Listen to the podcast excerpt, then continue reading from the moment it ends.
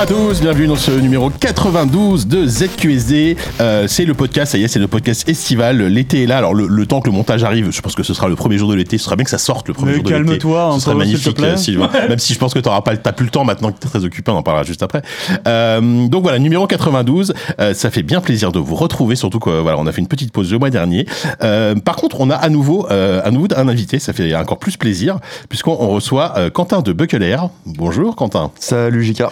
Euh, alors toi, tu es euh, le réalisateur de un jeu qui s'appelle Décarnation, dont on a déjà parlé dans ZQSD, qu'on attendait tous beaucoup. Euh, donc ça nous fait très plaisir que tu viennes parce qu'on va pouvoir te cuisiner. Tu viens de sortir, le, le jeu est sorti euh, il y a deux semaines, un truc comme ça. maintenant Ouais, c'est ça, il y a, il y a deux semaines, ouais. Donc euh, bah, merci beaucoup de me, de me recevoir euh, dans le podcast de ZQSD. Bah écoute, avec grand plaisir. Euh, on a une petite équipe euh, qui est forte, euh, qui, est- qui est, qui est forte, euh, qui est fortement prête. Hein, j'ai envie de vous aussi, dire, hein, hein, de fort belle composition. Hein, bonjour euh, Whoopi. Bonjour Jika, est-ce que ça va? Ça va très bien. On a des nouveaux casques. Je pense que dans un quart d'heure, je vais les enlever parce que je commence déjà à transpirer des oreilles. parce Bah, que- tu, les garderas, tu le garderas avec toi, ce casque. Oui, oui, oui, je mettrai là, mon- là, De toute façon, il- y aura mon empreinte d'oreille Ouais, ouais. à la fin. Donc Tu pourras plus le sortir bientôt. C'est ça, exactement. Euh, Sophie également est là. Oui, bonjour. Salut, bonjour Sophie. Toi, ça fait un moment que t'es pas venue, donc ça me fait Oui, plaisir de te mais je vais retrouver. pas pouvoir rester tout, tout tu le temps. vas quand même, tu, tu vas quand même, on va, on va quand quand même même. profiter de ta verve. longtemps, Ouais, bien sûr. Exactement. Et enfin, Diz aussi. est Hey là. Salut. Au, au- au rendez-vous. Mais J'allais bien dire sûr. au rendez-vous au comptoir. Bah, le truc, c'est que si Sophie part avant moi, il faut bien que quelqu'un ait les clés pour refermer. Voilà. Ou alors vous restez là tout le week-end. Mais bon, Oui, bah, bon, il y a un canapé qui a l'air confortable, cela dit, mais il faut vrai. juste que je prenne ma, ma famille, ma femme et tout. quelqu'un a fait une sieste dessus euh, cet après-midi. Ah, bah, C'était moi. Ah oui. Bon, bah, très bien, c'est superbe. Euh, donc, euh, au programme de cette émission du mois de juin, euh, on va parler évidemment euh, le grand Raoult du jeu vidéo, le non 3 euh, s'est terminé il y a pas très longtemps, donc on va, peu faire- on va débriefer tout ça. On va parler Ah, on évidemment parle du pas du professeur. Oh là là. Ah, il fallait la faire. non, il fallait pas la Pardonnez-moi. Ah, je- voilà, je viens de comprendre le grand Raoult. Ah euh. oui, mais parce que t'as dit Raoult. Oui, euh, c'est vrai. ouais, ouais, non. Allez, je, je l'avais jamais. euh, Non, très bien. Je sais bien. que je, je peux toujours compter sur toi pour rire, même au- à mes pires vannes. Oui, je sais, bah, ça fait 10 ans. Euh, donc, on va parler du Summer Game Fest, bien entendu. Qu'est-ce qu'on a retenu, qu'est-ce qu'on n'a pas retenu, qu'est-ce qui était nul, qu'est-ce qui était bien. Voilà, voilà. C'est c'est comme ça, c'est comme ça que ça va se structurer. Hein. On sait les questions Les de base que je vous Les poser. deux rubriques. tu On sent que ça a été bien construit cette Il n'y a pas émission. de juste milieu. d'habitude, exactement. Pas de quiz ce mois-ci, j'en suis un peu triste, mais on n'a pas eu le temps de préparer quoi que ce soit. Mais c'est pas grave, puisque après, on va parler évidemment de décarnation avec Quentin. Et en critique, euh, du coup, on s'est- pas mis d'accord complètement, mais on- Enfin, on- au, au dernier moment, on s'est dit, on va peut-être parler de Zelda. Bon, voilà, on fait une exception. Enfin, on fait un podcast PC, on parle de Zelda. c'est- Voilà, ça tout à fait. euh, logique. Où est le problème Parce qu'à la base, on devait parler de Diablo 4, évidemment, on parle de Zelda. ZQSD a changé. Hein, je, qu'on a vieilli, hein. On n'a pas assez joué à Diablo 4. On se retrouve avec un Diablo Parce 4 que qui sort en on même temps a que joué à Zelda Bah oui, c'est ça. Donc il y a un moment, euh, est-ce qu'on a envie de parler d'un jeu auquel on n'a pas joué? Est-ce Bah, qu'on a envie de moi, parler je suis quand même niveau du jeu 32, auquel on mais comme on disait tout à l'heure, c'est vrai qu'on on n'a pas été, enfin moi aussi, mais on n'a pas été beaucoup plus loin que la bêta, donc on n'a pas forcément beaucoup plus de choses à dire euh, par rapport à la dernière fois. On en a parlé. On en parlera prochain. On en parlera le mois prochain si on fait une émission en juillet. Mais tout le monde l'a déjà essayer. fini avant. Nous, JK, laisse tomber. C'est ça, Diablo. ouais, Laisse tomber. Et on va peut-être parler de Bolgun parce que j'ai envie, j'ai envie qu'on en parle, ne serait-ce que pour faire plaisir à Yann. On peut parler de Bolgun, bien sûr. Effectivement, le. le, le Mais ça y est, maintenant. Ça y est, euh, les- les- les ça collusions, la les- collusion est ouais, totale. voilà. Ah, la connivence. Mais il vient plus Yann de toute façon, donc euh, si c'est, donc je peux dire, on peut Bah, dire si tu fais le boulot à sa place, il a trouve, pas besoin de venir. Peut-être, peut-être, peut-être qu'on va le détruire son jeu, on n'en- sait rien. Ou Yann. Ou Yann, on va peut-être détruire Yann. détruire Yann, c'est ça, c'est ça. Le creative producer était vraiment une catastrophe sur ce jeu. Euh, bref, avant de passer au cœur de l'émission, euh, c'est le retour aussi des remerciements. Euh, donc, euh, si, si tu peux nous laisser un, si tu peux nous balancer un petit jingle. Bien sûr. Euh, on rappelle donc on a un Patreon, hein, un Patreon, euh, même si en ce moment je sais que vous avez probablement de l'argent à donner à d'autres médias, etc. Mais bon, s'il vous reste de 3 euros, mais bah ouais, ça va, Ouais, c'est le, bon. le hors-série GameCube de Le. GameCube Oh notamment. Mais Ah, bon, yes. voilà, s'il vous reste quelques 2-3 euros, on est, on est, voilà, si, on, on fait passer le chapeau. Pour et, euh, sashimi. euh, pour des sashimi, exactement. Alors, pour commencer, un message de Mathieu qui nous dit J'ai tout écouté. Déjà, ça fait toujours plaisir parce que 92, 91 numéros écoutés, c'est faut quand même c'est c'est farcir. Euh, J'ai tout écouté. Il était plus que temps que je participe à votre budget bière. Grand merci pour votre passion et votre endurance. C'est vrai que l'endurance, elle est. C'est vrai Quand même. l'endurance. Ouais. Au bout de 91 numéros Non, mais qu'est-ce Bah, qu'il lui faut pour le convaincre Force et, force et honneur à vous. C'est trop long. Euh, on remercie tout, par- tout particulièrement euh, Off, Off the Ball, c'est son, son- c'est son pseudo, et Antoine Burp qui devrait finir par recevoir un t-shirt. Ah, Enfin. chanceux C'est vraiment des légendes, Oh c'est vraiment une légende ces t-shirts. Personne ne les a jamais vus, mais euh, on Et est nous, vraiment. on en a pas. Oh, à chaque fois on dit ça, mais envoyez-nous des photos avec vos t-shirts si vous voulez. C'est pas En un scam, ça été- contrairement à, un contrairement truc à- dont on va parler à juste d'autres après. médias, ouais. Il faudrait que l'assaut s'abonne au Patreon Mais et on finit ça. par en recevoir. Ouais. Euh, ensuite, alors, on remercie également Tijules, on remercie Julien V, on remercie Ronron66, on remercie Maxou Poupou. Oh là là, ils sont les gars, mignons. chauds, là. Gwenaël H, Loïc S, Matt R et Yann N qui recevront eux un autocollant après 3 mois d'abonnement. Eh bien, merci. Parce que c'est comme ça qu'on remercie nos auditeurs et nos- surtout nos, nos- nos patriotes. Un autocollant. Même dit comme ça, ça a l'air horrible. C'est ridicule.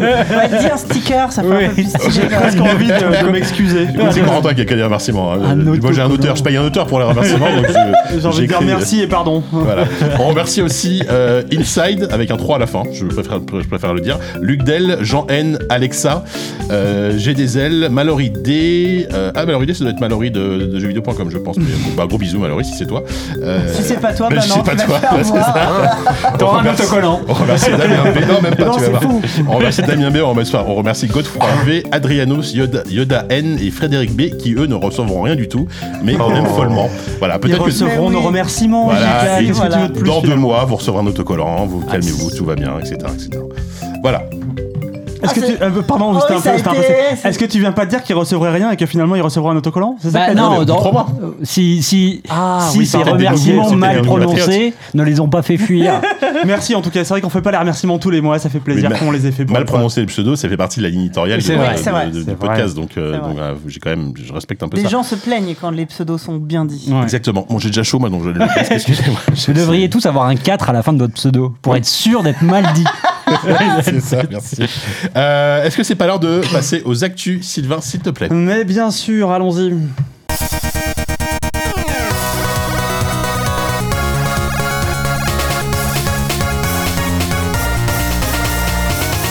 Alors j'ai en actu, on va évidemment euh, débriefer euh, de cette belle euh, voilà de cette de cette belle semaine de- d'annonce de, jeux vidéo qui est le Summer Game Fest.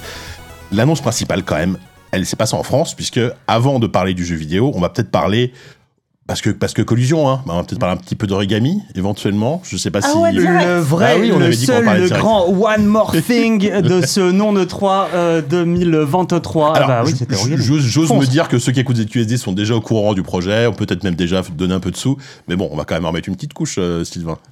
C'est toujours important de mettre des couches, euh, je pense.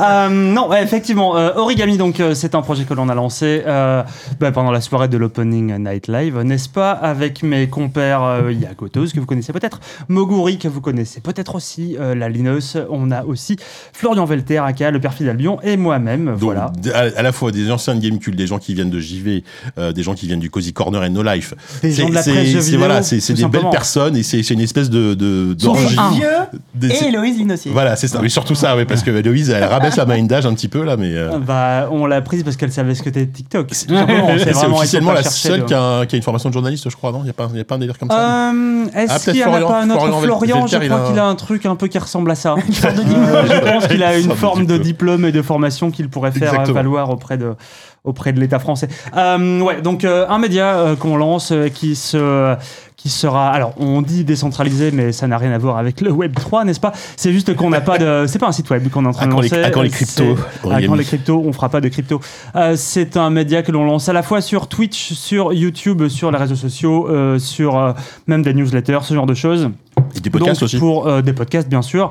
Donc, pour tenir les gens au courant de l'actualité du jeu vidéo. L'idée, c'est vraiment pas d'être exhaustif dans, euh, dans ce qu'on va faire, mais plutôt de choisir un peu l'actualité qu'on a envie de traiter, parce qu'il faut se rendre compte d'un truc. C'est que autant il y a 15 ans, peut-être que tu pouvais te dire, allez, on va essayer de tout faire, on va essayer de, euh, de monter une grosse rédaction, et Mm. Peut-être qu'on arrivera essayer. à couvrir tous les angles morts. Euh, là, on est en 2023, euh, c'est niette, tu ne peux pas jouer à tout. Euh, donc, euh, on prend le pari un peu de choisir les sujets que l'on va traiter et euh, de se dire que on va aussi euh, peut-être verser à la fois dans euh, dans le reportage et dans le divertissement aussi à côté, dans l'actu, dans, euh, dans du let's play, ce genre de trucs. Je pense qu'il y aura un peu, un peu de tout pour, euh, pour tout le monde euh, et je pense aussi que plein de gens en fait qu'on voit sur cette, sur cette chaîne euh, prendront un peu euh, naturellement leur place. Je pense qu'il y aura des formats attachés à chacune, euh, à chacune des personnes qu'on aura là-dedans. C'est euh, c'est un beau projet, moi en tout cas qui me fait plaisir et euh, j'ai envie de dire, voilà, c'est encore sur vue là, sûrement encore. Voilà. J'ai vu des gens réclamer le tech à tech, euh, Sylvain. alors peut-être pas. Si jamais un jour on émission tech Euh, Qu'est-ce qu'il y a Tu cherches encore du boulot, toi Non, mais on sait jamais. Calme-toi, si- Jika, non, calme-toi. À ça va. 570 000 euros, Ouais, Jean numéro, vous allez exploser Jean. Clément. Faites un Euh, pledge. On, on le, on, le, on, le, on le désinscrit de chez Asus. Enfin, non, on le, on, le, on le fait démissionner de chez Asus. Et voilà, ça, Bien peut, ça peut sûr. être un défi. ouais. Ah bah après tu changes de, de travail si vite, JK, je ne serais pas oui. surpris. Maintenant, euh, non, je pense que là, euh, dans un proche avenir, on n'a personne de, de vraiment qualifié pour parler de matériel. Euh, mais euh, bon, dommage. écoute, peut-être peut-être un jour, JK, on sait pas. On sait jamais. On sait pas de quoi fait l'avenir. Euh, D'accord, donc il y a un Ulule donc, euh, qui marche bien, hein, qui, est, qui est bien parti là. Il y a un euh, Ulule qui est marche. parti euh, Ouais, mieux ouais. qu'on ne l'aurait. Bah, euh, par contre, après, on, on rigole, mais plus forcément vous aurez d'argent pour vous lancer, plus le projet sera pérenne euh, dans le temps. Puisque déjà, si le, le- le coussin de base est, est confortable, bah, et ça vous laisse le temps Oui, euh, le, d'avoir un faux le- le palier et- de base qu'on avait était, était énorme, hein, franchement. Ouais, mais énorme, 75 mais 000 en même temps que dalle. Et, Enfin, et en même temps, média pareil. 75 000 euros Voilà. pour lancer, enfin je veux dire, le jour où je vais acheter une régie, les mecs ils vont me voir flou. Je vais faire un clac-clac, il y aura 40 000 balles qui seront parties. Donc si on avait, eu, euh, si on avait eu le palier minimum, ce serait allé très vite. Euh, ouais, ma- maintenant ça va être, euh, ça, ça va nous apporter un peu plus de latitude, euh, tout ce qu'on va pouvoir ramasser un peu sur, euh, sur Ulule. Mais pour nous, l'autre grand rendez-vous, là, là on considère qu'on a déjà réussi cette campagne, euh, même si effectivement euh, on vous empêchera pas. Il reste euh, combien de la jours C'est tout le mois de juin ça, finit le, euh, ça finit le je vais 9 vérifier en temps euh, réel. ça finit le 9 juillet et je vous le dis, on fera un live pour les 5 dernières heures de la campagne. Euh, on prend l'antenne le 9 5 juillet heures à- seulement Oh, à, 15 heures. Petit Qu'est-ce qu'il y a bras Tu veux qu'on fasse à un sprint Les marathon bébés, oh les bébés. Ça Alors, peut alors- encore changer, mais là c'est le prévisionnel. Donc, Euh, Aujourd'hui, au à moment où on enregistre, il reste c'est ça. 23 jours et il vous en est, vous en êtes à 134 540 euros. Euh, mal. La vie est 179%. formidable. Merci, Pas mal, euh, pas mal. merci. Moi, j'ai rien 23 mis, hein. je préfère être honnête, moi j'ai Bah, rien moi non plus. Moi non plus. hein. Ils vous enverront une, une anthologie des hors-série GameCube. Et puis, Non, Ouais, non, on a dit qu'on on vous laisserait une page de pub dans le mail. Et- et est-ce qu'il y a des stickers êtes sympa. Est-ce qu'il y a des, Des oui, il y a des autocollants, stickers dire à partir de euh, je sais plus combien. je Attends, crois moi- que c'est à partir de moi, 10 j'ai mis, euros de moi, mis je 50, crois des moi, j'ai mis stickers. 50 balles, j'ai droit à Peut-être quoi que c'est 25 euros. Non, je trouve pas le. Putain, je trouve bah, pas Des 50 beaux balles. pour les stickers. stickers. 25 euros votre nom générique. Bah, il y a- il y a- bah, 50 euros, il n'y a plus. Euh, moi, j'ai mis 50 euros et on- tu peux plus mettre 50 Non. euros. Comment ça, il y a en- en- plus Bah écoute, moi, là, Non, mais là non. sur le truc, ça passe directement de Non, parce 25 que à c'est- 100 c'est- euros. a la une. C'est parce que tu l'as déjà pris. Mais non, je, je, je, Non, je, suis, je suis même pas connecté. C'est parce qu'il est, C'est parce euh, qu'il est en tout en à la haut. une, tout en haut. Il est tout en haut. Le mec la connaît pas Ulule, quoi. Ah oui, C'est pas grave, merci. c'est pas grave, JK, Oh là t'en fais là. pas. Alors, on a le droit à une planche de stickers. Il Attention, y aura comparé cinq à nous, c'est quand stickers même avec des, avec des euh, certes le, des trucs un peu au- à l'effigie de la boîte. Et, et le mais, deuxième truc euh, que j'aime bien, c'est un peu rétro, c'est des remerciements numériques en MP3. Bah, Ah ouais. Tu vas recevoir une clé USB avec des petits MP3. Ah bah, je pense qu'avec euh, Moguri, Oui, on, va voilà, te, on, oui, va te ça- fa- on va te faire un petit, euh, un petit MP3 de remerciement, ce sera Un, fameux. un album photo, un album photo numérique de la rédac. Et ça, j'ai hâte de voir les photos. On commence à prendre des photos un peu de tout ce qu'on on documente un peu la voilà de la, toute la création Votre nom générique sur, dis- sur, sur, euh, de l'hebdo et un badge sur Discord parce que, parce que quand même. Parce qu'il y aura un Discord. Parce qu'il y aura un Discord, forcément. Ah oui, et pré- précise, je le, je le dis pour toi, mais c'est un média qui restera gratuit. le- Enfin, l'essentiel du contenu sera gratuit. Ouais. Euh, Le vend et- mieux que moi, c'est bien. Mais par contre, euh, vous aurez besoin d'un financement participatif régulier. Oui, c'est ça, c'est ce que j'allais dire, c'est qu'à la rentrée, après- on, a, après le on a un. Patreon, on prend le pari d'être financé uniquement par les gens qui, qui, qui veulent que ce genre d'initiative existe. Maintenant, euh, je te dis, euh, c'est c'est pas impossible que dans un an on soit planté. Euh, Peut-être que tout, tout nous montre aujourd'hui que Alors, regarde, JV, ça fait Pour- 10 pour ans dire. euh, pour, pour l'instant, l'exemple du LUL qu'on a lancé, l'exemple de JV qui, qui existe depuis 10 ans, euh, me, me fait dire qu'il y, a- il y a de la place pour ça. On y croit, sinon on serait pas en train de faire ça. Mais euh, voilà, on va voir. Il y, a- il y a un grand rendez-vous à la rentrée. Et c'est pré- si précisons pour Nous, on a démarré avec suivre. beaucoup moins, beaucoup moins Vous bien avez, vous préparé. avez pas que ça, démarré avec hein. 130 000, 135 000 euros vous Ah C'est non, pas vrai. non. Ah ouais. Je me souviens. Et, euh, et pré- je précise aussi pour ceux qui comprennent bien, il y aura pas de site web. C'est pas un nouveau site web. C'est pas origami.fr avec de l'actu, On, on- on finira par avoir un site but. vitrine, euh, ça Oui, c'est une évidence bon. sur lequel tu mets, ce sera vraiment euh, des playlists YouTube, des trucs comme ça, juste euh, voilà les podcasts et ce genre de trucs. Qu'est-ce que Non, j'ai cru que j'ai cru que JK allait dire, on précise, il n'y aura aucun contenu. hein, c'est vrai. Il n'y aura rien. C'est le plus grand scam. Ouais, bon, ça, les, les gens s'en rendront compte probablement trop tard quand vous serez Eh ben, merci pour cette belle publicité, c'était formidable. Voilà, donc Origami, allez voir ça. Euh, et si ça vous plaît, euh, bah, n'hésitez pas à mettre votre petit, euh, votre petit obol. L'émission Euh, a commencé depuis un quart d'heure, on parle voilà. que d'argent, c'est sale. Mm. ZQSD. Parlons de quelqu'un qui brasse aussi probablement beaucoup d'argent tous tous les ans quand il organise ses, ses conférences. Ah, c'est euh, Geoff Keighley. Et parlons du bon Geoff. Euh, Jeff, J'ai Jeff, gagné. Jeff, bon, Jeff. bah, évidemment, il, C'est il- Jeff. il a pris. On dit Jeff Et on dit Jeff. Ah. J'arrête pas de. Je le dis tous les ans. hein. moi, on peut dire Geoff. Parce que, comment- si tu le prononces comme ça, c'est Mais Geoff, non, c'est Geoff. Non. C'est Jeff. Voilà. Voilà. Euh, donc comme tous les ans, euh, il a maintenant depuis euh, oh, 3-4 ans maintenant, il profite évidemment de la, la disparition de l'E3 pour faire son petit Summer Game Fest, donc euh, une, une bonne semaine de, de, de conférences. euh, Petit, petit, euh, c'est c'est un peu l'événement du mois de juin quand même, même de l'été. Oui, vois. non, mais c'était c'était Bien sûr. c'était ironique, hein, bien sûr. Euh, donc, avec évidemment l'opening, enfin ce que tu as appelé l'opening night live, donc la soirée d'ouverture qui a duré deux heures, euh, la conférence Xbox, la- le Wholesome Direct, euh, il y avait quoi le Future Game Show, le PC Gaming Show, il y avait quoi d'autre Même les trucs le, étaient- Day of the. Dev. Même des trucs qui n'étaient pas affiliés euh, Oui. Officiellement Non, au en truc, fait. il arrivait à les Il y a plein de rameuter. trucs qui n'ont pas brandé, comme le Capcom Showcase, je suis pas sûr qu'ils soient brandés. Bah, sur Ubisoft. Et Ubisoft, ouais. en fait, euh, Jeff, il arrête pas de dire que ça fait partie de son truc, alors que non. Enfin, le On truc est, c'est une grande famille, le jeu vidéo, Kevin, c'est pour ça aussi. euh, voilà, Bref. c'est tout. À part PlayStation qui a fait son truc deux semaines avant tout Ouais, euh, ouais, au, moins, au moins deux Trois semaines. semaines. ouais, Ouais, deux, trois semaines. Fin mai, quoi. Effectivement. Euh, Qu'est-ce qu'on retient de tout ça? Il y a eu beaucoup, comme, comme d'habitude, c'était un- une espèce de, de buffet à volonté euh, absolument incroyable. Tu sais, les, les, les fameux buffets où t'as as des, des fruits de mer, Des- des, et tonnes de des, des conférences, des, des et des frites et, et, des grillades euh, au des- même endroit. Tu vois, tu te sers et t'en peux plus. Euh, on retient beaucoup, beaucoup de jeux, effectivement. Trop, comme d'habitude. Environ 400, a priori. Karim, tu vois, On va ça. tous les citer un par un dans l'ordre alphabétique. Voilà, c'est ça. Voilà. Euh, moi, ce que je, globalement, ce que j'ai retenu, c'est euh, comme d'habitude des conférences pas toujours très intéressantes à suivre, trop longues, des jeux très cool, mais euh, une forme qui est pas toujours euh, très très euh, très très réussie. Je sais pas si c'est. Bah pas si après, on mais... dit ça tous les ans. Là, je pense que. Ouais, mais cette année, j'ai l'impression que c'était pire. Ah, moi, je serais pas d'accord, tu vois. Euh, je suis pas sûr que ce soit pire. Je, je pense qu'il y a des conférences qui ont vraiment pas du tout évolué. Tu vois, genre le PC Gaming Show, le Ouais. machin, il est perdu. il a, il a dans régressé un- le PC Game Show. Il est, il est perdu dans un vortex. Ils sont encore en train de faire des, de faire des blagues et de vraiment alterner sans aucune ligne édito des jeux, des jeux plutôt intéressants. Il y en a eu quelques-uns. Et je dis quelques-uns, il n'y en a pas eu tant que ça. Il y a pas eu tant que ça, en plus, Euh, et, et vraiment des tonnes de, des tonnes de free-to-play, franchement, euh, qu'on ne verra jamais, je pense, euh, sous nos latitudes, euh, en tout cas ZQSD, et, euh, et des conférences beaucoup plus euh, à, à l'inverse du spectre, et c'était vraiment juste avant. Bah, t'avais, t'avais Microsoft qui te fait une conférence vraiment à l'ancienne, il n'y a pas de gras, il n'y a pas de. C'est du juste, trailer on à te, la suite on te montre, du on te montre des jeux, C'était des tonnes de jeux. plus agréable. hein. Ça enchaîne. la- Oui, bien la sûr, bien Xbox, sûr. C'était très bien. Et plein de, et plein de, euh, bah, de conférences qui ont tenté un peu euh, l'entre-deux, tu vois, genre le, Mm. le, le Wholesome, par exemple, euh, t'as l'impression que ils se ils se sont calmés un peu au niveau Ah oui. du rythme des jeux par Mm. rapport à l'an dernier et tout, c'était beaucoup plus, euh, beaucoup plus digeste. L'an dernier, je crois que ça avait été un truc 80 genre jeux. 80 jeux En en, une heure. heure, hein, c'est ça. Donc, euh, bah ouais, euh, faites, euh, faites les matchs chez vous, comme on dit. Euh, t'as le temps de rien voir et tu retiens rien. plus même de deux si- jeux par minute, quoi. Enfin, Ouais. c'est presque deux jeux par minute. quoi. Mais euh, cette année, beaucoup moins de jeux. Je crois que c'était 55, je crois. un Oui, truc puis c'était plus digeste. Et c'est- c'était plus digeste, mais malgré tout, tu vois, te- te- t'enchaînais parfois des tunnels assez rapides et puis parfois des Mmh. jeux sur lesquels on s'arrêtait presque 5 minutes et pour le en plus, il y avait des fois, il y avait une espèce de jeu où le mec a passé son temps à. Putain, comment il s'appelait ce jeu? À nous montrer une forêt. Il y a, il y a un mec qui est tombé dans une forêt pendant 3 minutes et on te racontait tout ce que serait le jeu, mais tout ce que tu voyais, c'était un mec qui tournait en rond sur un seul et même écran. C'était hyper gênant. C'était hyper gênant. Et euh, donc, ouais, même, même au sein de cette conférence-là, je trouve que le rythme n'était pas. Puis ça, c'est ouais, les conférences qui, qui sont un peu parce que tu, tu vois qu'il y a zéro thune. C'est-à-dire que c'est- des devs chez eux qui enregistrent un truc avec, le- avec leur webcam, qui balancent un, un b-roll de leur jeu et, Oui. et ciao. Et bon, c'est c'est mignon, tu vois. Après, moi, moi, je, moi, je- enfin, après, les, enfin, typiquement, ce, ce- enfin, les jeux Wholesome, pour moi, c'est même pas un genre, c'est plus une, un état d'esprit.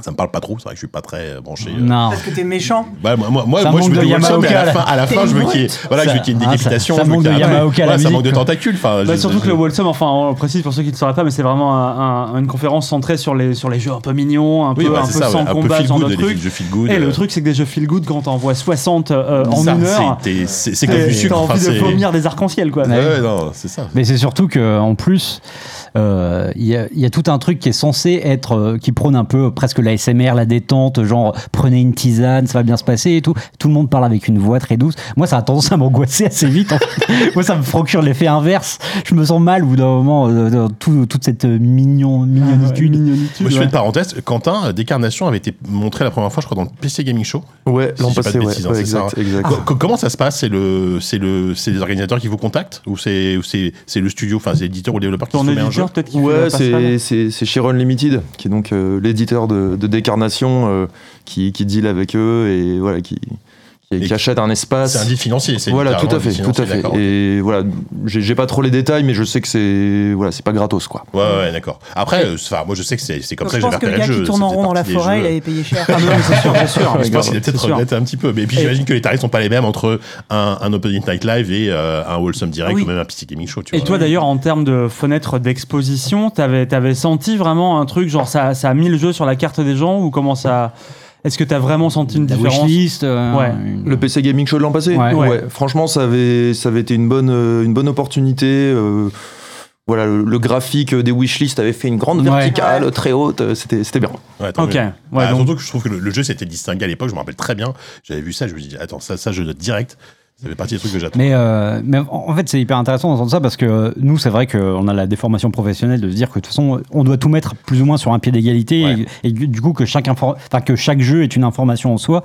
Alors qu'en fait, la plupart des gens qui suivent ces conférences, en fait, ils fonctionnent vraiment à l'affect et il y a un truc qui, qui tilt, euh, ça wishlist. Ah bah oui, Et c'est ouais. pas grave en fait de voir euh, plein de jeux pour eux en très peu de temps. Enfin, il y a plein de gens où ça les dérange pas en fait.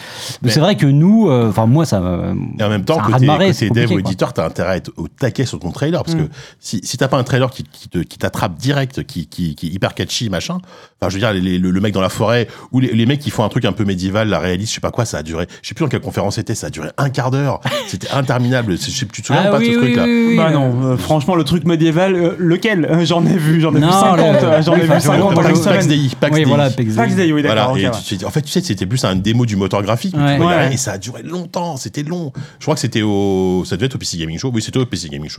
Mais, mais Bah. c'est mais c'est vrai qu'il faut absolument pas. Enfin voilà, il y a encore une fois, il y a le côté euh, réception médiatique que- qu'on peut avoir, mais euh, mais faut pas mésestimer que même un petit encart comme ça pour un jeu, c'est hyper important. Et moi, j'ai eu beaucoup de peine euh, au début. Je, alors, je sais plus si c'était le Future of Gaming ou, ou Future of Play parce que le.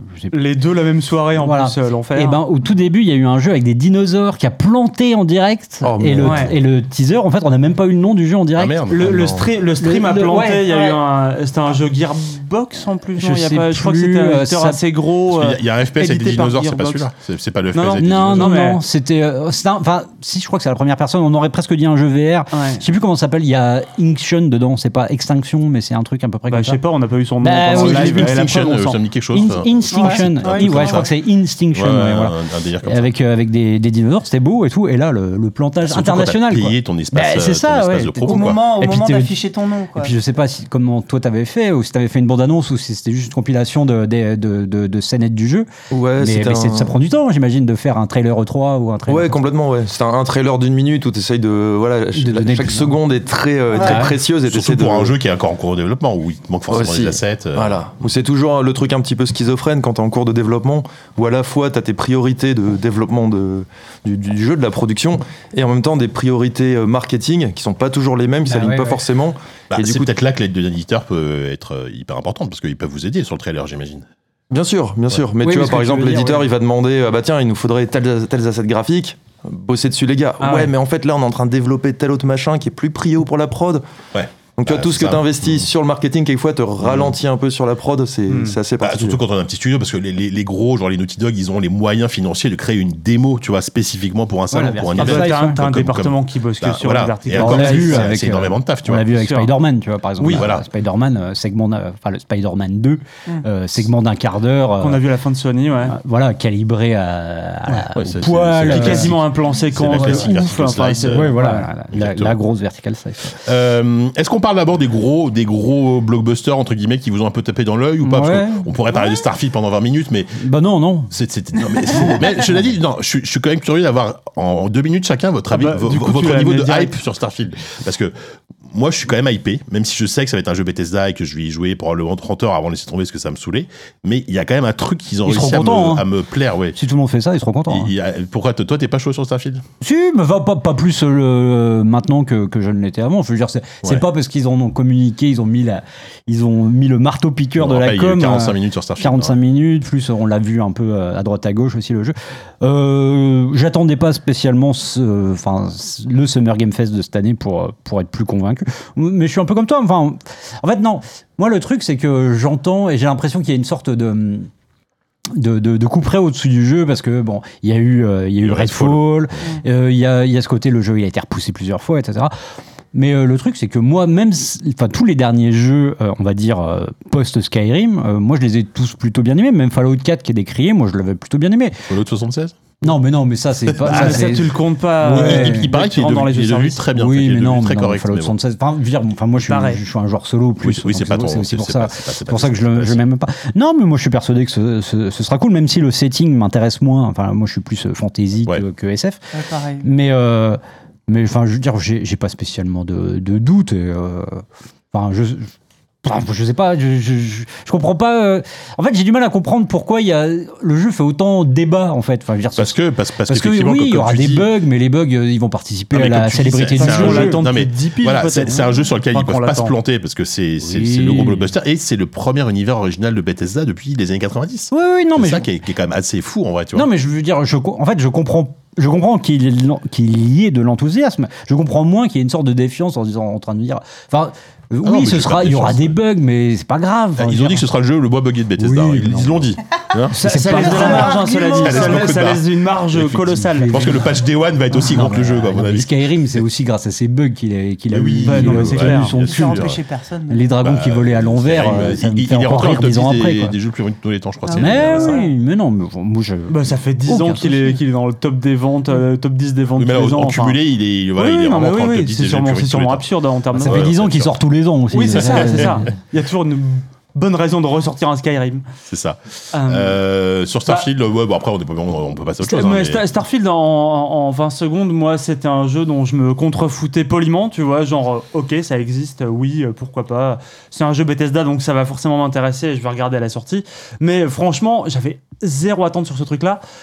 Et j'avoue faire partie, je pense, des rares personnes à avoir été un peu conquis par le, Starfield direct. C'est-à-dire qu'ils ont montré tellement de trucs, et plein de trucs dont je me contrefous, mais ils ont montré des trucs, mais je sais pas, qui m'ont fait plaisir. Euh, dans, la, qui est dans, dans, dans le panel et la variété de, de gameplay qu'on te montre, j'ai fini par faire un truc que je faisais pas jusqu'à présent, à savoir me projeter un peu et m'imaginer chez moi en train de jouer à ça et de me dire oui, ça va être bien, je vois bien, Ouais. ce sera l'été, je serai en train de, je serai en train de passer la nuit là-dessus. Ça, effectivement, j'ai été conquis. Moi, je suis sûr que j'utiliserai pas le, le- Sur le la, moitié des features qui sont proposées, tu vois, genre construire son vaisseau, je trouve ça trop cool, mais je sais que ça va me saouler, tu vois. mais alors, voilà, je... Alors que dans Zelda. Bah, moi, moi- moi, c'est un peu là-dessus que c'est un peu là-dessus que je Alors me suis que toi, dit, c'est l'inverse, mais ouais. attends attends attends en fait on peut faire toutes les bases en fait on peut faire tous les vaisseaux en fait on peut faire tous les trucs mais euh, c'est c'est qu'on te montre que dans un seul jeu il y a plein plein de jeux tu vois Ouais. Oui. et c'est- c'est c'est là-dedans que je me suis dit c'est à la fois vertigineux et en même temps je me dis bah, j'y trouverai ce que j'ai envie de voir je veux dire j'ai jamais je suis fait partie je suis pas partie de ces gens qui ont retourné Skyrim de fond en comble tu vois Ouais. j'ai fait, j'ai fait l'histoire, je l'ai faite deux fois, et c'était cool, tu vois. Et- Mais j'ai- j'ai j'ai pas cherché à aller faire tous les. Je pense que ce sera pareil là-dedans, quoi. Oui, oui. Chemin faisant, sur la quête principale, je vais aller chercher un peu les trucs qui me font rigoler, et puis basta, quoi. Quentin, c'est ton genre de jeu, toi euh, Ce genre de truc énorme, open world et tout, ou pas trop? Alors pas trop justement, euh, je, suis, je, suis, je suis assez hermétique euh, à tout ce qui est gros jeux, un, un peu tu vois qui sont un peu euh, en mode comme un parc d'attractions, un peu fourre-tout, Ouais, euh, tu vois les gros triple A, etc. Ça me parle pas trop. Par contre, je suis curieux d'avoir votre avis sur euh, sur la comparaison qu'on pourrait faire avec euh, Star Citizen, qui avait pris un peu la Ah. position. Alors c'est probablement assez différent, Oui, mais un priori, peu qui, qui, se, pla- ça qui se s'annonce plaçait comme une sorte de promesse complètement dingue de, de- de space opéra, d'exploration spatiale, etc. De, de, Bah, fantasy sci-fi comme ça. Tu l'as dit, Star, Star Citizen, ça une fait, ça promesse. fait 10 ans que c'est une promesse, enfin 12 ans même que c'est une promesse maintenant. Starfield, promesse la c'est- plus c'est du concret, lucrative. Ça sort dans 3 mois, tu vois. Donc, euh, Après, origami. c'est ça exactement. Mais je, je, je pense que ça va être. Après, honnêtement, je suis, je suis pas du tout. euh, j'ai jamais joué à Star Citizen. J'ai jamais euh, dépensé. Enfin, rien. J'ai jamais joué. Euh, et je pense que ce sera pas comparable parce qu'on peut plus se comparer à, à Elite Dangerous. Tu vois, Star Citizen. C'est plus. c'est un- Enfin, Star Citizen, c'est un jeu qui va se passer, je pense, 95% du temps dans un vaisseau. Là, là, la promesse, c'est pas ça. C'est Non, c'est plus No Man's Sky en fait. plus un voilà, c'est plus un No Man's Sky euh, avec une, une échelle. Enfin, quoi que. Avec une ADN Elder Scrolls et Avec les mécaniques que tu connais déjà. C'est- c'est- euh. La, la différence, c'est que là, les mécaniques de jeu, on les, on les connaît déjà en fait. Quand tu vois Starfield, euh, les- la plupart des mécaniques, tu les as déjà vues. Euh, le, le cœur du jeu, il est là. Tout ce qu'ils ont rajouté, tout ce qui est construction, ce genre de trucs, même le fait de disséminer l'histoire sur plusieurs euh, planètes et tout, pour moi, c'est presque du bonus par rapport à une formule déjà, euh, déjà connue. Ouais. Donc. Pour moi, la différence entre les deux, c'est que Starfield, c'est pas une promesse. C'est, euh, tu sais déjà un peu ce que les mecs vont Oui, faire. là, ouais, là, ouais, là, là, ouais, dans je ce qu'on pense. a vu, même si. euh, Ouais, ouais, après, il faut quand même euh, se méfier un peu. Oui, oui, oui. Oui, non. En fait, je pense qu'une des inquiétudes, c'est justement par rapport euh, au discours euh, de je sais pas combien il y a de planètes dans le jeu et qu'on se dit euh, combien seront vraiment Je crois que différentes. c'était 10 000, mais on Voilà. s'en fout en vrai. Est-ce que est-ce qu'il y aura pas justement le syndrome No Man's Sky de planète random avec une faune random, une flore random dedans Les, les, les, huit- enfin, les 80% des planètes, ce sera juste des, des trucs où tu vas scanner et tu vas récolter des sources. hein. Bien tu sûr. pourras même pas, même pas atterrir, je suis même pas sûr, tu vois. Bon, de toute façon, il suffit qu'ils mettent une sorte de ruine, un monolithe quelque part, et euh, moi, ce sera gagné. toi, hein. Mais pour moi, ouais. tu vois, est-ce que je parais, ce que, ce que je trouve malin dans leur Starfield Direct finalement, c'est que on- on- c'est un jeu qui va être euh, Game Pass Day One. Euh, je pense que dans le Ça. Game Pass, il y, a un- y, a, il y a des millions de joueurs et je pense qu'il y a des, des millions de joueurs qui cherchent des choses différentes dans des jeux. En te montrant un- une espèce de jeu somme qui peut, euh, qui peut t'amener à peu près toutes les expériences que tu peux avoir envie de trouver dans un jeu. Pour moi, Starfield, il est, il est calibré pour être une espèce de jeu Game Pass, mais pur, tu vois, Oui, oui, Euh, mais oui, c'est- originel. Ça va, Donc, être euh, le, ça va être le, vraiment le- le- l'aspirateur à Game Pass, quoi. Ça va être euh, monstrueux. Ça va? Il y a une breaking news Non, Ouais, non, non, euh, on parle du tremblement de terre, euh, juste. Qui a eu lieu cet après-midi. Et ça va Le tremblement de terre Oui. de Limoges. Oui, Il y a eu un tremblement de terre de courant, il y a eu un tremblement de terre à La Rochelle. Euh, Pas du tout. Ah, Alors, on est on est en direct. En qui se passe dans ZQSD. Pour de vrai. Ah, je pense, Ah non, pense t'as pas de-. Ah, t'as pas le gilet J'ai raté l'occasion d'avoir un truc. euh, Non, bah c'est pas grave. C'est trop tard maintenant. Bon, c'est pas grave. World Euh, bon, on, on a passé beaucoup plus de temps que ce que je pensais de sur Starfield. Oui. Dans, les si on doit aller vite en mode mitraillette, bah, je sais pas. Après, est-ce qu'il y a d'autres blockbusters? Moi, je parle des triple A qui vous ont fait de l'œil. Moi, franchement, le Star Wars. Star Wars. Hyper chaud. Hmm. Le Star Wars hyper chaud. Par contre, il y a quand même la jurisprudence Watch Dogs. Mais turbo bullshit, oui. The Ouais, Division. ouais. Possiblement Bah, turbo bullshit. massive, euh, massive, Ubisoft, Mais, oui. je- mais Ouais. je trouve que moi, je Tous les trigger warnings, The, Division, moi j'aime. Alors euh, au-delà du côté euh, ultra, ultra droite euh, de Tom Clancy du, du, du setting, euh, les, les jeux massifs sont vraiment des bons jeux dans leur genre euh, looter shooter parce que c'est The Division c'est un c'est un looter shooter euh, et en, en termes de gameplay au niveau de- des flingues et tout c'est c'est vraiment assez chouette. euh, Enfin Je, c'est- ils, je suis passé par. Ubisoft. hein, je, je Ouais, ouais, ouais, j'ai fait, j'ai fait quelques années là-bas quelques on projets. peut quand même en dire du mal. Vous avez le droit.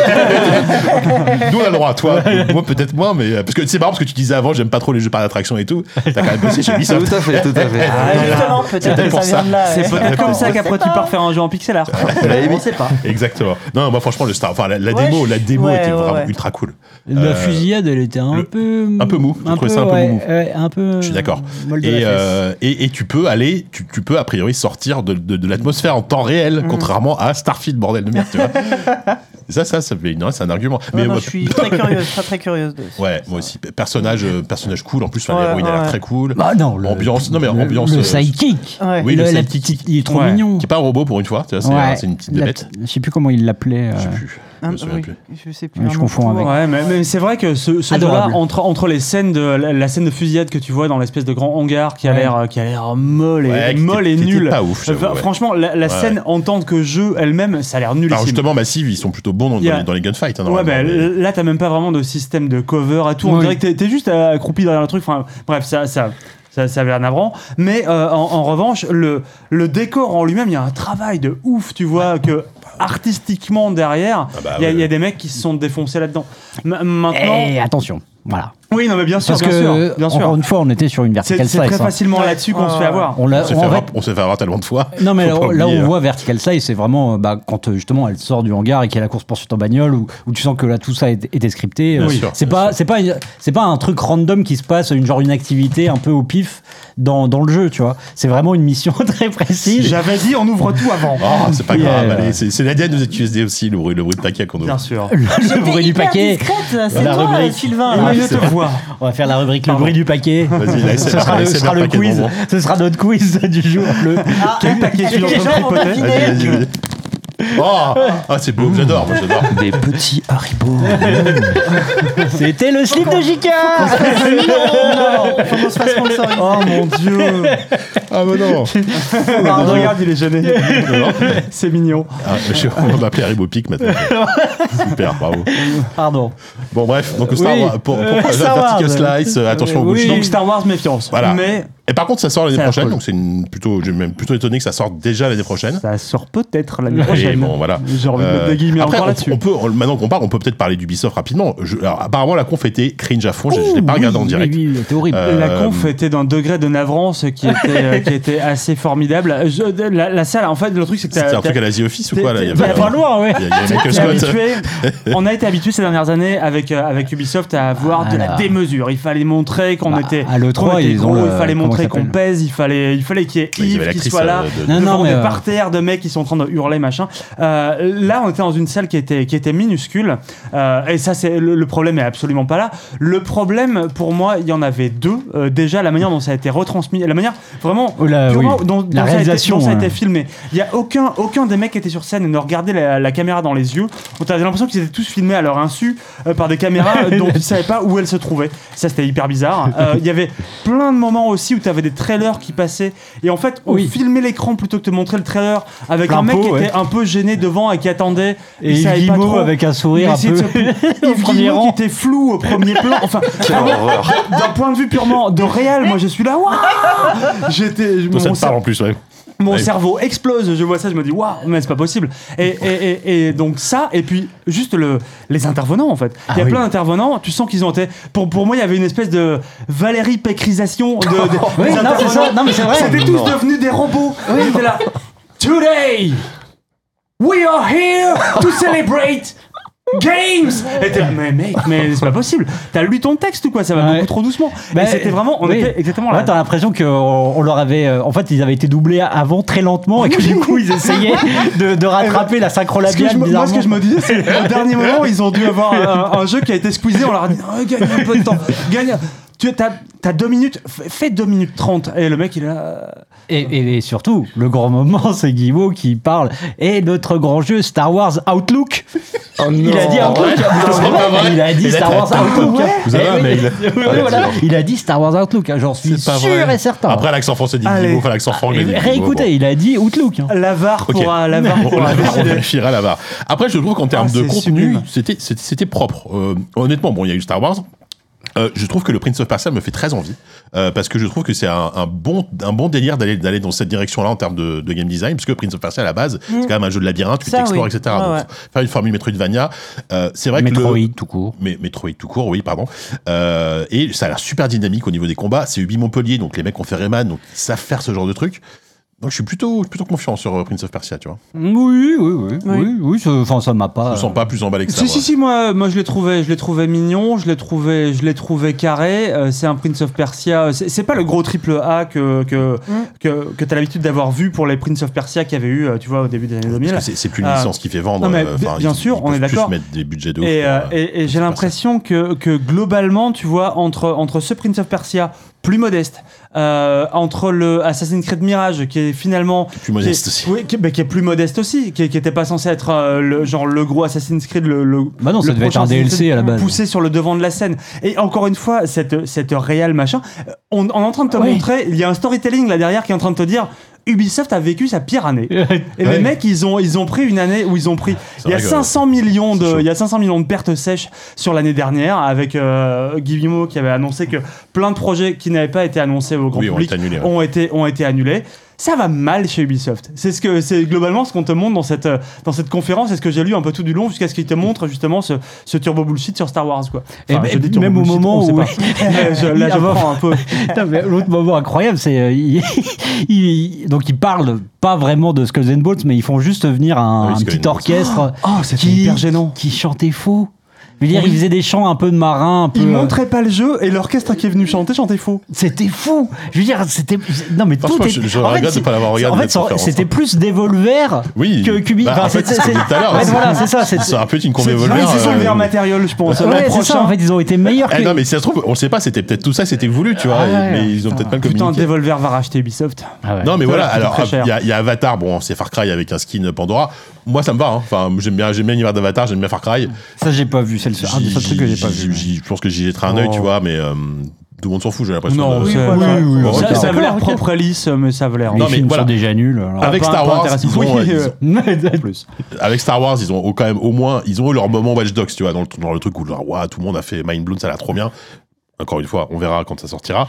Euh, Prince of Persia, la bonne surprise, entre guillemets, un, je vais pas dire indé parce que c'est un peu dur à dire, mais euh, petit jeu, mais qui a, qui a, qui a, qui a beaucoup de charme. Ouais. Euh, Il y avait quoi d'autre chez eux? Puis le reste, après, c'était un peu OSEF, mais Le Assassin's. Creed Oui. VR, le, le le Assassin's Creed, Creed mobile, le Mirage, moi, je, par contre, moi, je suis anti-hypé par Mirage parce que Ah ouais? bah, je trouve que, ok, revenir à une structure plus, plus resserrée tout, c'est bien, mais j'ai vraiment l'impression. ah, de- ah oui, anti-IP. oui, anti-hypé, ok, voilà. j'avais pas J'ai vraiment l'impression Ah de oui, non, revoir le 1 en fait avec une, Ah oui, juste oui, un, oui.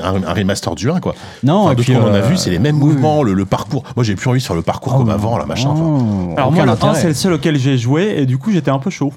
Tiens oui Oui, d'accord, bah, j'ai joué à ça il y a pourquoi 10 pas, ans, c'était Oh, bien. et, et moi qui me les suis tous fadés, qui connaît hyper bien la méta-histoire. La C'est mé- sûr. Non, mais la méta-histoire surtout. Le personnage qu'on joue là, en fait, il est nul à chier. Enfin, dans, la Ah, méta-histoire. mais on connaît déjà ce personnage? Oui, en fait, c'est. euh, ouais, alors c'est compliqué, mais à la fin de Valhalla. déjà dans Valhalla. Ouais, Ah, c'est bah, un, je suis pas là à la fin de c'est un Valhalla, peu le. Jean traître de- du truc. euh, D'accord. voilà, bon, Mais c'est vrai, c'est vrai que le grand écart de prod entre Valhalla et celui-ci, Ouais. il est quand même. euh, il- Non, non, mais, euh, ah, Mais ça, c'est- dans moi, l'idée, moi, dans, l'idée, oui, dans l'idée, je suis plutôt d'accord. Effectivement, qu'ils arrêtent de vouloir. euh, Moi je m'en euh, fous et je suis pour qu'on le- atterrisse sur des jeux un peu moins gros Oui, et voilà, juste un peu plus, Ah, un peu non. plus de cœur et un peu moins de polygones. C'est juste le, le- Oui, non, je je sais pas. Mais j'ai l'impression une que. bonne punchline, je vais la garder. C'est beau. J'ai l'impression que euh, voilà, on a fait le tour. En fait, je, je suis pas mécontent qu'ils prennent cette direction-là, mais est-ce que j'ai envie de les suivre dans cette direction-là? C'est autre chose, tu vois. Euh, franchement. Assassin's Creed, ça va, ça va, ça fait 15 Oui, ans. on a euh, fait ça. Ouais. Ça va. Euh, justement, moi, moi, si vous voulez, je, je- je peux faire rapidement un name dropping des autres gros jeux. Si vous avez un truc à dire, vous Oui, intervenez. on Sinon, parle on fait pas. Parce que sinon on s'en Non, parce que moi j'ai noté, j'ai noté quand même Alan Wake 2, super chaud. Oui. Le, le DLC de Cyberpunk, je vais le faire, c'est obligé. FF7 Rebirth, qui a une date de sortie. Euh, Enfin, il- Fantasy il enfin, a- fait date de sortie. Oui, voilà. Bon, il a, au final, il a reperdu 3 mois dans la dans, dans la Globalement, ouais, mais globalement assez chaud. Ah oui, carrément. Le trailer est magnifique en plus. Il y a deux jeux que moi j'attends énormément, mais je suis été déçu parce qu'au finalement, et ça c'est un problème de Microsoft, ils nous ont dit vous verrez du gameplay, vous verrez du gameplay. Au final, on a eu surtout des cinématiques avec le moteur du jeu.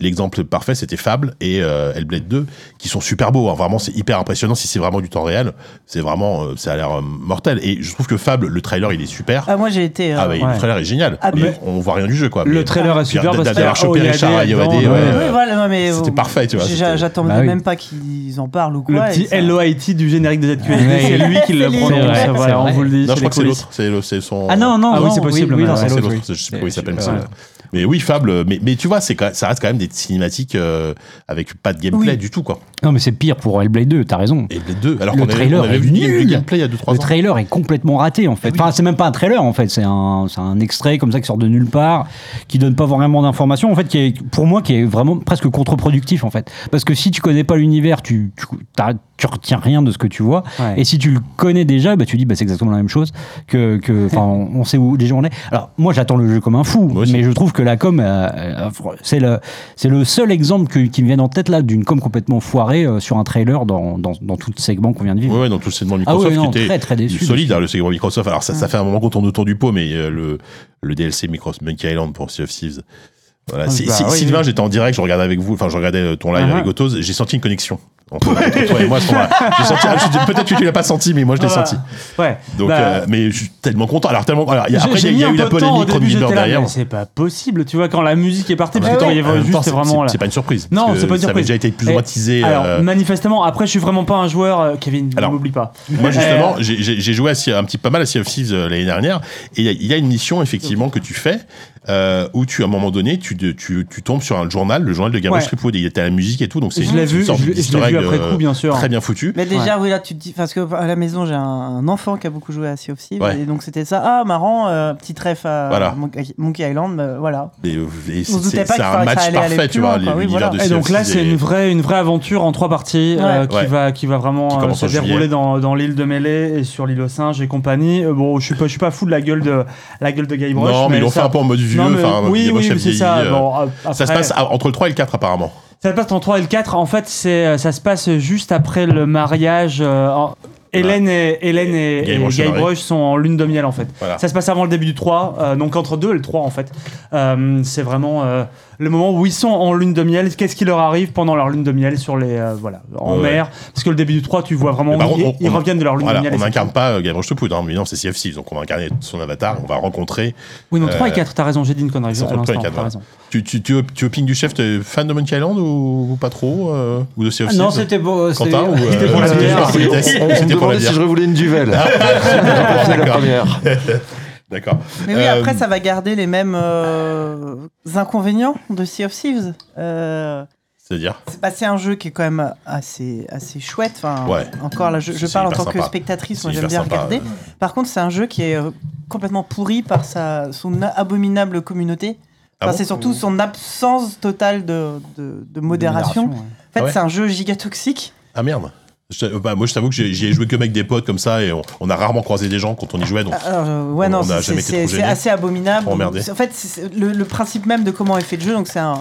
un- Est-ce qu'on peut qualifier ça de MMO En tout cas, c'est un jeu multijoueur. euh, C'est un jeu où tu as plein d'instances et tu peux tomber dans une partie et tu sais pas avec qui tu es et en et fait. d'un seul coup, en fait, le Donc tu fait croises où des tu- équipages au hasard. Tu joues un peu, voilà, un peu RP, tu vas chercher ton trésor et machin, et tu peux te faire pourrir par des, des- des joueurs qui sont là juste pour te faire chier. Et ouais, ouais. il y a plein, plein, plein, beaucoup, il y a beaucoup de gens. Il y a Luma qui l'a beaucoup euh, streamé à une époque, qui finissait par péter un câble tellement euh, emmerder. Quoi. tu, te- tu te fais emmerder euh, H24. Ah, après, là- Et il y a- et en fait, il y a rien dans le jeu pour empêcher ça. Quoi. Oui, c'est un truc qui est un bac à sable dans, le- dans le temps le plus Et, pur c'est du terme, vrai que bah, je pense que tu peux très bien faire, faire des super. Enfin, il peut jamais ne Mhm. rien t'arriver et jamais avoir euh, connu ça. Mais c'est un gros inconvénient du jeu qui fait que t'es pas sûr de ne pas te faire pourrir par des, euh, par des gros trolls qui vont venir te, te buter à l'infini. Ouais, ouais. juste, euh, Après, je chier, crois quoi. que le système de fables qu'ils font là, c'est vraiment des, des trucs, euh, des trucs à pas solo, mais complètement instanciés, ou que tu es dans un groupe, il n'y a pas d'autres joueurs avec toi. Donc, si tu joues avec tes trois potes euh, qui t'as l'habitude Bah. de jouer, etc., ça devrait être cool. Et c'est comme c'est scénarisé. Par contre, dès que tu sors et tu vas juste Bah, te ouais. balader, tu peux. tu Mais pour moi, c'est un jeu qui fonctionne très très bien quand c'est instancié, ouais, justement. Ouais, ouais, ouais, bah Parce oui. qu'il est très drôle. euh, Oui, en plus, c'est Bah, drôle. j'attends, moi j'attends un peu de voir la, la gueule des, bah, la gueule des aventures qu'ils vont nous proposer Ouais, bah euh, ouais, pour, ouais. Pour, pour revoir un peu tout cet univers-là. Mais euh, non, je, suis- je, suis- je suis assez chaud en vrai. J'ai eu un, eu un contre-coup. euh, j'ai eu un contre-coup au début. j'ai- Je suis passé par l'excitation. Après, Oui, me bah dire, oui. ok, ben en fait les, les créateurs de la série sont pas là-dessus, mais D'ailleurs, c'est marrant parce que. ouais, enfin, mais j'y j'y ai pensé T'as après. suivi coup. un peu le- la pseudo-polémique. euh, Oui, oui, oui. Alors oui, en fait, oui. il est au début, il, il est sur Mastodon parce qu'il est plus sur Twitter. Il est sur Ouais. Mastodon, il, a, il, il répond à tout le monde en disant non, je suis pas au courant. Ils ont fait ça dans mon dos, ils ont Ouais. fait ça dans mon dos. En fait, il le Et savait. deux jours après, il a fait un statement Ouais. en disant ils m'ont prévenu au dernier moment, donc j'ai pas eu le temps de m'y investir. Je leur souhaite En le fait, meilleur. ils le savaient, mais ils m'ont jamais demandé ils était juste vexé par Et en même temps, la l'IP Ouais. lui appartient pas. Enfin, Bah Et puis, c'est compliqué. et puis ça, a jamais empêché Monkey Island 3 d'être excellent alors qu'il n'était pas là, Oui, même si ça peut lui faire mal. Euh. C'est vrai. Donc euh, là, il faudra vraiment voir qui est l'équipe qui a, qui a bossé là derrière. Euh, Oui, moi, oui. j'ai envie d'aller voir. Ah, je serai chaud. C'est le c'est 20 juillet et je serai. Euh, Oh oui, ça va être je serai marrant, en train d'installer Sea of Thieves pour la première fois. Si t'as si- besoin d'un- mousse ou d'un mec pour, pour Ah, récurer le soit pont, mon euh, mousse, tu mousse. Tu m'appelles, j'arrive. mousse, Be my- mousse. Putain, c'est génial. Moi, je vois bien qu'un petit, bah, tu sais, Ah, genre Jean- ça. Jean- Jean-Paul Gaultier, tu vois, Ah, moi, c'est Monsieur Mouche avec Captain Crochet. Ah oui, bien sûr, Ah, ah, oui, moi je me mets plus en Jean-Paul Gaultier, tu vois, un truc, un, un effet un peu. Non, bon, Oui, d'accord. si tu Bon, Mouche, my mousse. Super. On n'en sortira jamais. Euh, bon, bref. Ah, tiens, en en parlant de pirates, moi j'étais assez chaud. Je pense que toi aussi sur Shadow Gambit. Euh, le, le jeu. C'est le, le Desperado-like dans l'univers des pirates. Ah oui. Ah oui. Oui, oui, Oui. oui. oui. Faire ça dans un univers de pirates, ça a l'air trop bien. Enfin, moi, je suis, j'aime bien ce genre de formule. Donc, ils ont euh, Desperado, le, le- Shadow Tactics, le truc avec les ninjas. Mhm. Ouais, c'est ça. Ils ont tout fait. Les Ils cowboys, ont fait les cowboys, les ninjas, et là, il manquait les pirates. Ils feront peut-être des zombies à la fin, je sais pas. Et le, et le crossover. c'est ça. Mais n'empêche que, bah, pourquoi pas, si ça ouais, marche. ouais, ça, euh. ça a l'air très fun, ça a l'air très fun. Euh, Qu'est-ce qu'il y a d'autre? Est-ce qu'il y a des jeux indés qui vous ont tapé dans l'œil euh, Des trucs que plein. Kevin, tu veux? Parce que moi j'ai encore plein de plein de noms à citer là. Bah vas-y, cite des noms. Comment ça s'appelle Book of the Walker non Comment il s'appelle Ouais, ce jeu euh, euh, ouais. Hein, C'est un Book truc of du Travels. genre. Hein? Book of Travels. Non, c'est Ah, non, je- euh, je crois. Non. On est- Putain, on on, est a bien, pas demandé, on est vraiment Bah, nuls. Laissez-moi le googler. Bah, Book of Travels, tu Ah, mais tu Non. continue à dire des noms Qui aussi. était Kyle, déjà on sorti, euh, qui est une Non, sorte de non, non, euh, contemplatif où tu te promènes, mais c'est En pas fait, ah, tu non, c'est pas Le trailer était, était chouette. Le trailer est le jeu, incroyable. le jeu m'intéresse moins. Moi personnellement, on est sur Qui une ressemble plus à une espèce de fable. Putain, on a- Ouais. c'est fou qu'on ait les jeux en tête et qu'on n'ait pas Mais les oui, noms. mais il y a Book Comment dedans. tu veux que les gens s'en j'ai reçoivent re- Il y a Book dedans. S'y à peu retrouve. près sûr. On n'a aucune note en plus. Et c'était au PC Gaming Bah, Show. On C'était au PC Gaming Show, Ouais. Ouais, ouais, Non, mais South of Midnight, sinon le trailer est Ah bah incroyable. oui, Ah incroyable yes, le trailer. South il a of l'air Midnight, fou. incroyable. ouais. c'est le nouveau jeu des, des gens qui ont fait euh, We Happy Few, ça. Voilà. Ah oui, Et- qui, était, qui était nul. Hein. Et, Et du bah coup, voilà. voilà. Ouais, bah oui, Pifu avait une DA de ouf C'est et ça. un Le jeu. Pareil, le trailer nous avait hypé de le dingue. et leur le premier jeu, c'était une DA de fou et c'était pas terrible non plus. Donc, les euh, contrastes, donc il Eh avait ben, fait. on est sûrement reparti là-dessus. Bah. Mais le trailer Ah bah- était génial. ah bah, Tous à bord du train. Moi, le truc, c'est que quand, le, trailer a débuté, j'ai vu le nom du, studio et j'ai fait Ah, bon, bah, il faut tout de suite se calmer, on va, se calmer. Mais Bah, on verra, effectivement. Le stop motion était, Ah, ouais, super. super beau. Et puis, euh, un, un studio est censé s'améliorer en tout cas en termes de, de prod, Oui, de, mais de, de euh, jeu, donc, euh, là, en fait, c'est pas selon qui, En fait, non, on sait pas. Le truc, c'est qu'avec les premiers jeux donc de Compulsion Games, euh, c'était pas c'était pas des problèmes, euh, on va dire euh, de euh, Enfin, tu vois, c'était pas parce qu'ils avaient besoin de, de plus travailler, etc. C'est parce qu'ils faisaient n'importe quoi et qu'apparemment les gens sont pas sont pas carrés dans, dans cette Ouais. boîte, quoi. Alors à moins qu'ils aient renouvelé absolument tous les effectifs, mais oui, en fait, ils avaient gagné beaucoup d'argent avec un. Alors, tu, tu râles quand on ouvre un paquet de bonbons, mais alors là, la race Non, cochon. mais la euh, bière, c'est différent. ouais, La bière, surtout quand c'est moi qui l'ouvre, ça, ça me paraît très différent. Sûr. Pardon. Ils avaient gagné beaucoup d'argent sur un Kickstarter pour Contrast, leur premier jeu, et ils avaient de, de, de, de témoignages qu'il y avait eu, ils avaient claqué tout, euh, euh, piscine euh, et d'autres Ça me activités. ça me rappelle Origami, Voilà. ça. Pouligami, la piscine. Voilà.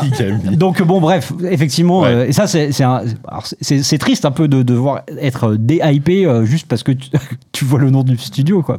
Mais euh, Bah bon, oui, mais bon. Ok. Euh, mais ouais. ça, le trailer était n'empêche très beau. Moi, j'ai essayé des démos. Je sais pas si vous avez essayé. J'ai essayé la démo de Jusante. Et Ah, bah mais oui, nous, on l'a streamé, nous. C'est hyper bien. Franchement, enfin, la démo est très cool. L'univers est super sympa. Le gameplay, même si des fois c'est un peu approximatif, la, la physique est un peu chelou. Bah, c'est hyper étonnant, surtout pour un Mais, jeu euh, Dontnod, en fait, de ouais. partir sur un truc qui est très peu, euh, très peu narratif, même si, bon, bah, tu vas avoir des, tu vas avoir des, des- des- Ouais, on tombe on, a, sur on des. ça, des journaux de quête, Bah oui, enfin, voilà. des, des journaux qui, qui traînent un peu partout, mais L'univers a l'air chouette. euh. d'avoir un truc silencieux, c'est cool. je glousse parce que moi je sais tout. J'ai j'ai, Ouais, on a euh, des copains qui bossent dessus, c'est ça euh, non, Non, bah, euh, non. non, non, euh, On a travaillé, on monsieur. J'ai eu euh, la chance de, Ah, de faire vrai un long entretien avec les créateurs. Ah. Et euh, Ils sont NDA euh, Même non, pas Non, bah d'accord, ok, non. Mais tu liras le Mais tu- JV tu le nous mag dis rien, ok, d'accord. Le Mais teasing, non, non, d'accord. mais, 101. euh, non, mais effectivement, euh, c'était. euh, en gros, les, les, les, les deux créateurs, euh, enfin, en tout cas, ils sont trois créateurs principaux, mais deux d'entre eux euh, étaient, euh, étaient juniors à l'époque de Life is Strange 1. Et euh, on leur a laissé euh, l'opportunité de, de, de faire un projet. euh, en tout cas, on leur a donné un mandat, comme on dit, euh, de euh, qu'est-ce que vous pouvez proposer, euh, quel deadline, quel budget, euh, un pitch. Ouais. Et euh, c'était juste avant le Covid. Et en gros, ils, ont, ils sont partis là-dessus, qui est vraiment l'opposé inverse de, De de- Life is de Life is Strange. Strange. Ah ouais, L'opposé inverse. Le- ah oui, la direction opposée. c'est la même chose. La direction, ouais, ouais, c'est la même chose, du coup. ouais, Ils ont la direction. 360 comme Jacques. Oui, on a tout Putain, changé. On a C'est une 360. révolution. hein, Putain, mais les, les lèvres, les lèvres Ah. sans alcool, ça me détruit la tête. C'est terrible. Non, c'est je euh, des rubis sans Ah, alcool. c'est vrai, mais terrible. pourquoi parce que je suis en voiture.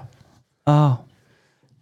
Non, mais c'est pas grave. Si, Euh, donc bon, ils sont bah, partis dans la, dans la direction opposée euh, à Life is Strange, avec euh, donc euh, un jeu qui est complètement orienté sur le gameplay en fait, et pas et beaucoup moins sur la narration, tout en injectant en fait plein de plein d'influences bon, qu'on repère instantanément, hein, du Oui, Journey, voilà, euh, oui. du Weda, Oui. euh, un peu de Death Stranding aussi, c'est c'est assez drôle ça, de- Oui, que ça oui, fasse oui. partie un Même peu de gameplay avec Oui, voilà, ouais, c'est ça. C'est vrai. et euh, super projet. euh, Ah ouais, mais démo, démo très convaincante. Hein, mais, et euh, pour le coup, là, là, là, il a vraiment suffi d'une image pour que ça parle. Ouais. Ouais. Bah, ce qui est marrant, c'est qu'ils viennent en plus de sortir Harmony, tu vois, qui est vraiment la visual novel, euh, vraiment des choix multiples, des machins. Un truc où tu attends dans Node, en fait. euh, Ouais. c'est c'est pas que c'est un jeu attendu, mais c'est que c'est un jeu beaucoup plus calibré Dans et euh, l'esprit du studio, ouais. Et là, en fait, juste après cette annonce-là, qui arrive 3-4 jours après la sortie de, de Harmony, t'as as un grand écart qui est vraiment. Ouais. euh, qui demande de la souplesse. Et, euh, et qui, Ce sont des qui équipes qui est- qui est très différentes. très chouette. Oui, bien sûr, bien sûr. Et euh, en démo, j'ai essayé Lies of P, je sais pas si vous l'avez fait. Si, si. J'ai pas essayé non plus. Pas mal, hein. Ah, c'est très très Prometteur, bien. hein. C'est vraiment très très ça bien. sort en août, on rappelle, c'est euh, c'est un septembre. Bloodborne-like. Hein, Ça sort euh, Septembre. 12 septembre. Ça sort en septembre, pardon. Ce sera dans le Game Pass d'ailleurs. Euh, c'est un Bloodborne-like. Studio hein, coréen. Avec une super belle DA. euh, Et, ouais, euh, donc c'est c'est alors- intéressant.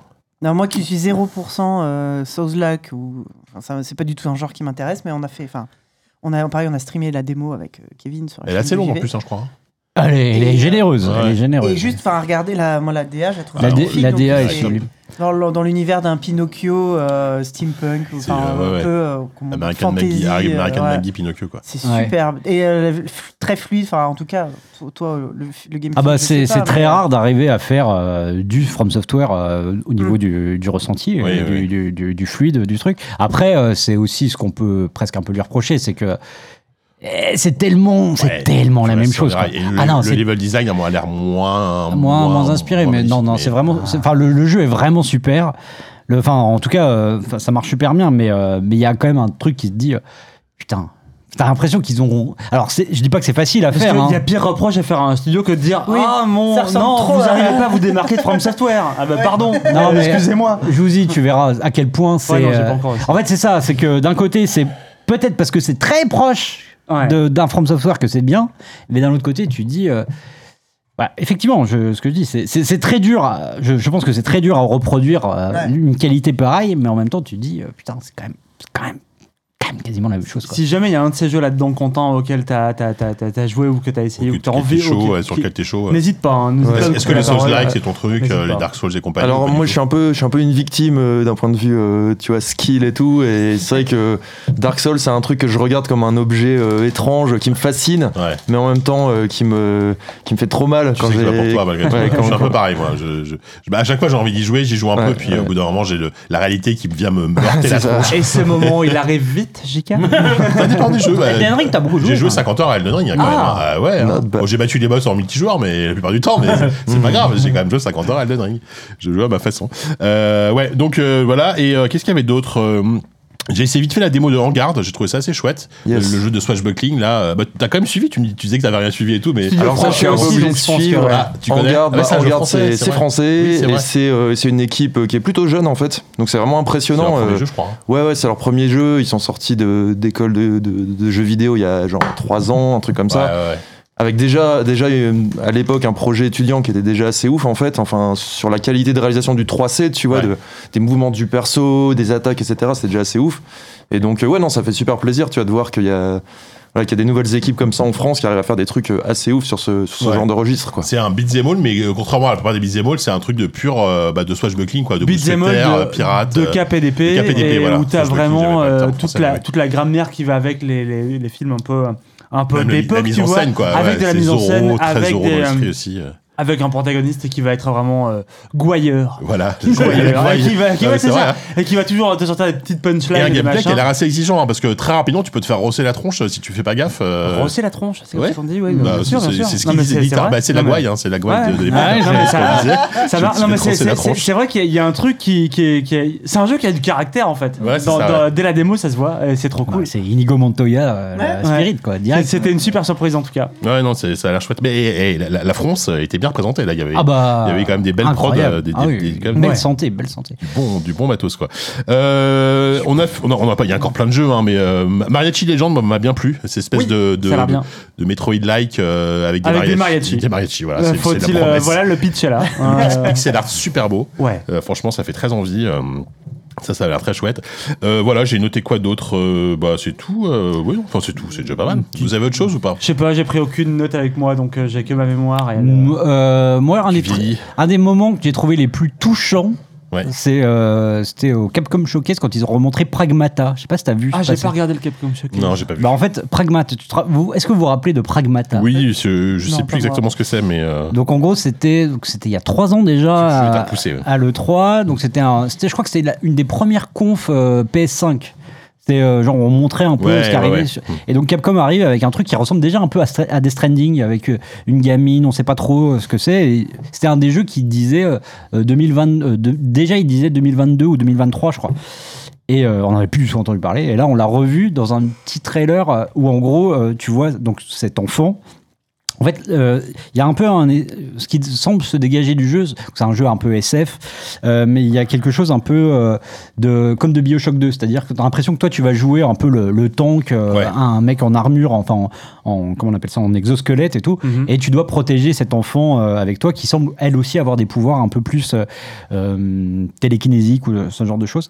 Et, en- et en gros, pendant l'animation, c'était la, la gamine faisait un dessin et pendant que toi tu te battais, enfin le personnage principal se battait tout autour d'elle en disant mais, mais viens, faut qu'on bouge là. Tu vois bien qu'on est assiégé. Elle était en train de dessiner un truc. Elle dessinait euh, 2022 barré, 2023 barré Ah. et des petits points d'interrogation après quoi. Ah, c'est mignon d'annoncer oui, un rapport comme bah- ça. bah, oh. Et c'est pas grave. Oui, oui, bah voilà, non, c'était, c'était hyper touchant et, euh, et, et ne serait, enfin, même si on a, on a vu à tout petit peu des, des vraiment des éclairs de ce que pouvait être le gameplay derrière, mais euh, en tout cas la présentation était chouette et le, enfin le, le setting, moi, me, me parle énormément, donc, euh, Ouais, ouais. donc bon, il faut prendre son mal en patience, Oui, c'est sûr, bah, mais en tout cas, et puis c'est du RE Engine, donc c'est beau à pleurer. qualité, voilà, et des devs qui sont pas cramés à la fin de la prod. euh, Ouais, mais ouais, c'est bon, mais, euh, mais c'est le, déçu. le, le- alors, le trailer était vraiment, vra- vraiment adorable. Quoi. Ok. Un, un truc qu'on n'a pas vu ou qu'on a très peu vu en revanche pendant, pendant cette, ce non E3, euh, bah, c'est Nintendo quand même. Ah oui, mais c'est normal. Enfin, c'est normal. Oui, c'est normal, mais Ils, ils vont faire un, un direct, je pense, cet été, euh, tu vois. Oui, mais je pense que tu vois, euh, les, les années passées, si je dis pas de bêtises, euh, Il ils, avaient, ils avaient quand même fait un truc assez vite dans la foulée, non Mmh. Mmh. Oui, il y a un Nintendo Direct souvent. euh, Oui, là, c'est vrai qu'ils en ont même pas annoncé. On- Non. Il y a des rumeurs. Mais ils jouent à Zelda été, aussi. Ouais, Ouais. Voilà, les, les mecs viennent de sortir Tears of the Kingdom, Ouais. donc là, ils, ils sont en mode, euh, bon, tranquille les gars, hop, rendez-vous dans 6 mois pour euh, démon- Et puis là, Ils regardent des YouTube poop euh, en boucle euh, avec des, Les constructions, les mecs qui Ouais. refont les mécas d'Evangelion, des, incroyable. des, des gars qui Ouais. pourrissent les pauvres Ou qui crucifie Korogu. Nikorogu. Voilà. ouais. Ouais, Ouais, mais c'est c'est ça. ouais, c'est étonnant quand même. Ouais, non, ça, ça va pas choquer de pas Non, avoir non, de je, Nintendo, enfin, mais c'est euh, pas vraiment étonnant, mais oui, c'est. C'est vrai. On peut Mais être après, déçu euh, en tant que spectateur. Ouais. Et Sony, en fait, euh, dans la- dans l'absolu, ce qu'ils ont montré, c'était que du Oui, faire bien partie. sûr. hein. C'est vrai, Ils n'ont pas sûr, montré, à part le, Ils ont pas sorti l'artillerie lourde. le Spider-Man contre, 2, Spider-Man, le euh, Spider-Man 2, c'est Insomniac, c'est euh, bon, c'est c'est Bah, un pied chez Sony, un pied à Ah l'extérieur, non, était partir fait à Sony maintenant. complètement. Ah oui, oui. Ah, je suis à Ah oui, ils ont, à- oui, ils ont- après. ils ont racheté. oui, d'accord. Oui, c'est a vrai qu'ils sont Sony, revenus, ils sont revenus dans Bah, leur c'est peut-être le seul gros qu'ils ont fait monter sur scène, quoi. Ouais, le reste était un peu. c'était un peu euh, Ouais, bah, il y avait Alan Wake 2 à hein. l'époque qui, qui a été euh, là, qui a Oui. été remontré chez Microsoft, mais moi j'attends énormément. Octobre, c'est fou. Il y a, il y a, il y a Alone in the Dark que moi me. je Le remake, je- ouais. je- La, démo, la démo est chouette. La démo elle est très courte, mais elle est sympa. Elle est et elle courte. pose un truc. Et Alan Wake 2, alors, donc déjà en, en termes de jeux d'horreur, euh, déjà on est bien. Euh, je sais pas si toi, comme t'aimes les jeux d'horreur, c'est des jeux qui te parlent ou que t'attends. euh, Alors, euh, paradoxalement, je suis pas si jeu d'horreur que ça. Ouais. Par contre, il se trouve qu'effectivement, Alan Wake, Alone in the Dark, ils sont vraiment Ouais. dans, dans le haut de mon- de- dans le haut du panier. Donc, euh, ouais, ouais, Ouais, moi, c'est pareil. Et ce que j'ai vu d'Alan Wake 2, là, euh, ça me, ça me Ah. plaît beaucoup, quoi. C'est beau, euh, ça, l'ambiance a l'air là. Tu vas pouvoir y jouer, toi, Sylvain? J'essaierai. Bah, ils, ils ont dit qu'il serait plus. Parce que le, le Wake est super, mais c'est pas un jeu qui fait très peur. Enfin, c'est pas un jeu. euh, C'était un Non, jeu un jeu d'ambiance. d'action. Là, apparemment, ils ont plus axé sur l'horreur dans, dans le 2, donc euh, on, ah, on verra. Et la patience, ça s'est vu un peu dans, dans ce trailer qui était très long, où t'avais beaucoup de, beaucoup de moments où il se passait rien. Par contre, je sais pas si c'est moi, mais j'ai l'impression que cette année, c'est encore plus que les années d'avant. Les jeux d'horreur dans une maison, dans une maison en vue subjective, il y avait que ça, quoi. Ah ouais? J'en ai vu, je sais pas, peut-être 4-5, quoi. Enfin, peut-être que j'ai un biais maintenant, mais à chaque fois que j'ai un truc comme ça, avec, euh, Ah. avec des, des, des formes au loin, enfin, des trucs à la, à la visage, à la pitié, tu vois. Je sais pas. Ah ouais, j'ai- j'en ai- moi, j'ai pas le moi alors, non plus, j'ai- ouais. j'ai- J'ai plus les noms en tête. Alors que l'an dernier, j'avais l'impression y en avait plus. Ah D'ailleurs, ouais complètement disparu de la circulation. On avait Oui. des jeux qui s'appelaient Force Solis. euh. Et pareil, tous les jeux d'horreur dans l'espace qui ont été annoncés l'année dernière. euh, Ah bon, bah oui, bah ceux-là, sont de, ça. là, Là, il y a eu l'annonce d'un jeu d'horreur sur une plateforme pétrolière, de le nouveau jeu de The Chinese Room. Ah oui, oui, Euh, c'est- oui, c'est vrai. In Under the Water. ou je, sais plus, je sais qu'à chaque fois, j'écorche son nom. Et, un- ouais. un groupe de rock. Il y a Steel dedans. Euh, Steel il, y a- il doit y avoir Under aussi. Ok, Under the, Water, eh, Under the on a oublié, qui sort, euh, Oui. qui sort cet été. Ça, c'est Ah ouais, pareil, hyper chaud. Bah, nous, nous, on, on- on- on avait suivi un peu. ce- Bah, moi, J'ai rejoué là, euh, j'ai rejoué un peu. euh, Roman Coiffec euh, à la Gamescom. euh, euh, c'était, Under the Wild, c'était super, quoi. Enfin, j'ai super hâte d'y jouer, quoi. Est-ce que.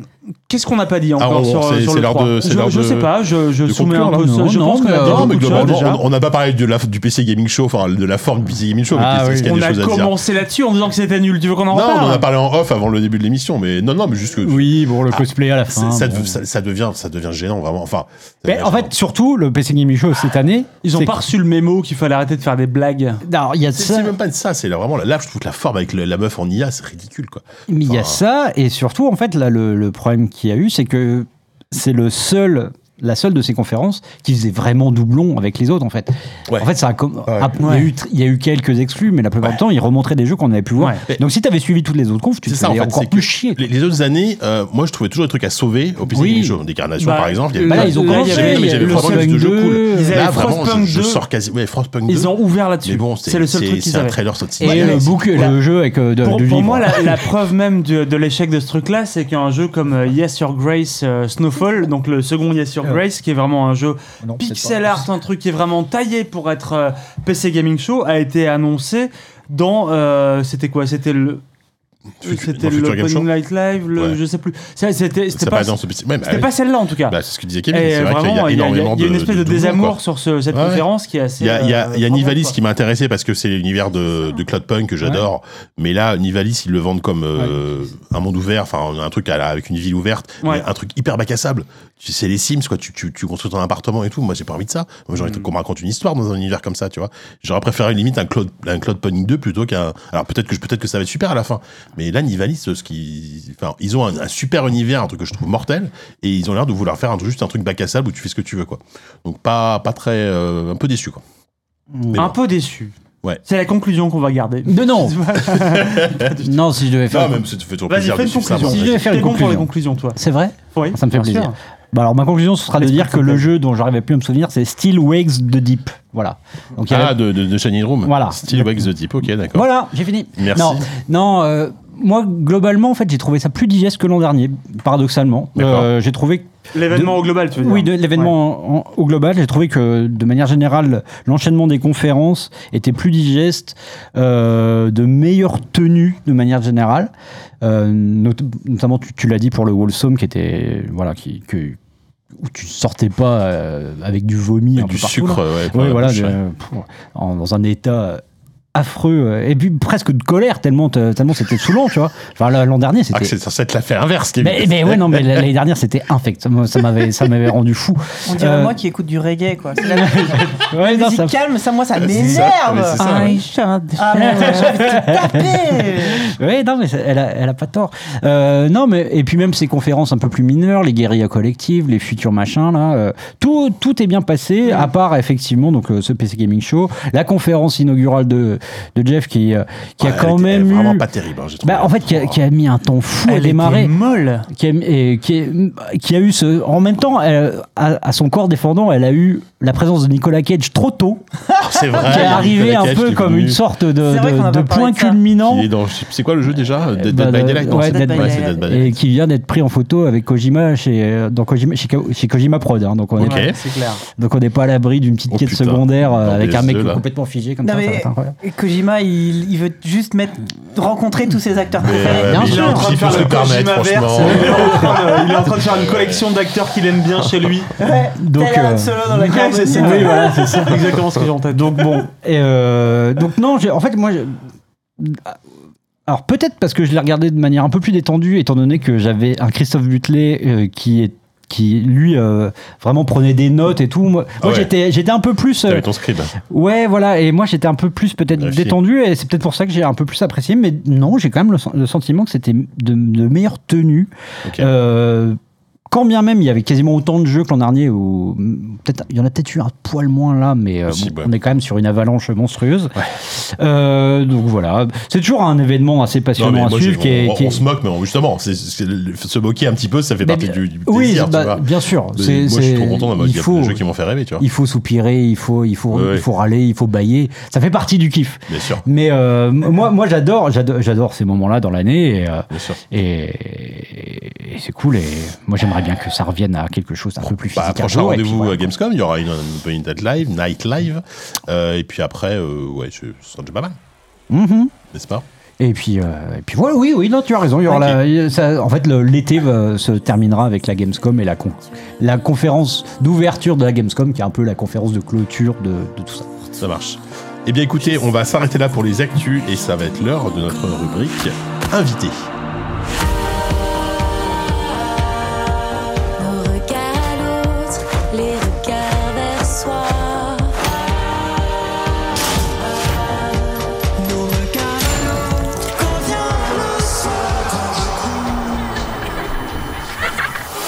Donc c'est l'heure de notre rubrique invité, euh, donc avec Quentin. Euh, donc je le rappelle, hein, quand t'es au tout début, euh, merci encore une fois d'avoir accepté notre invitation, ça me fait très très plaisir.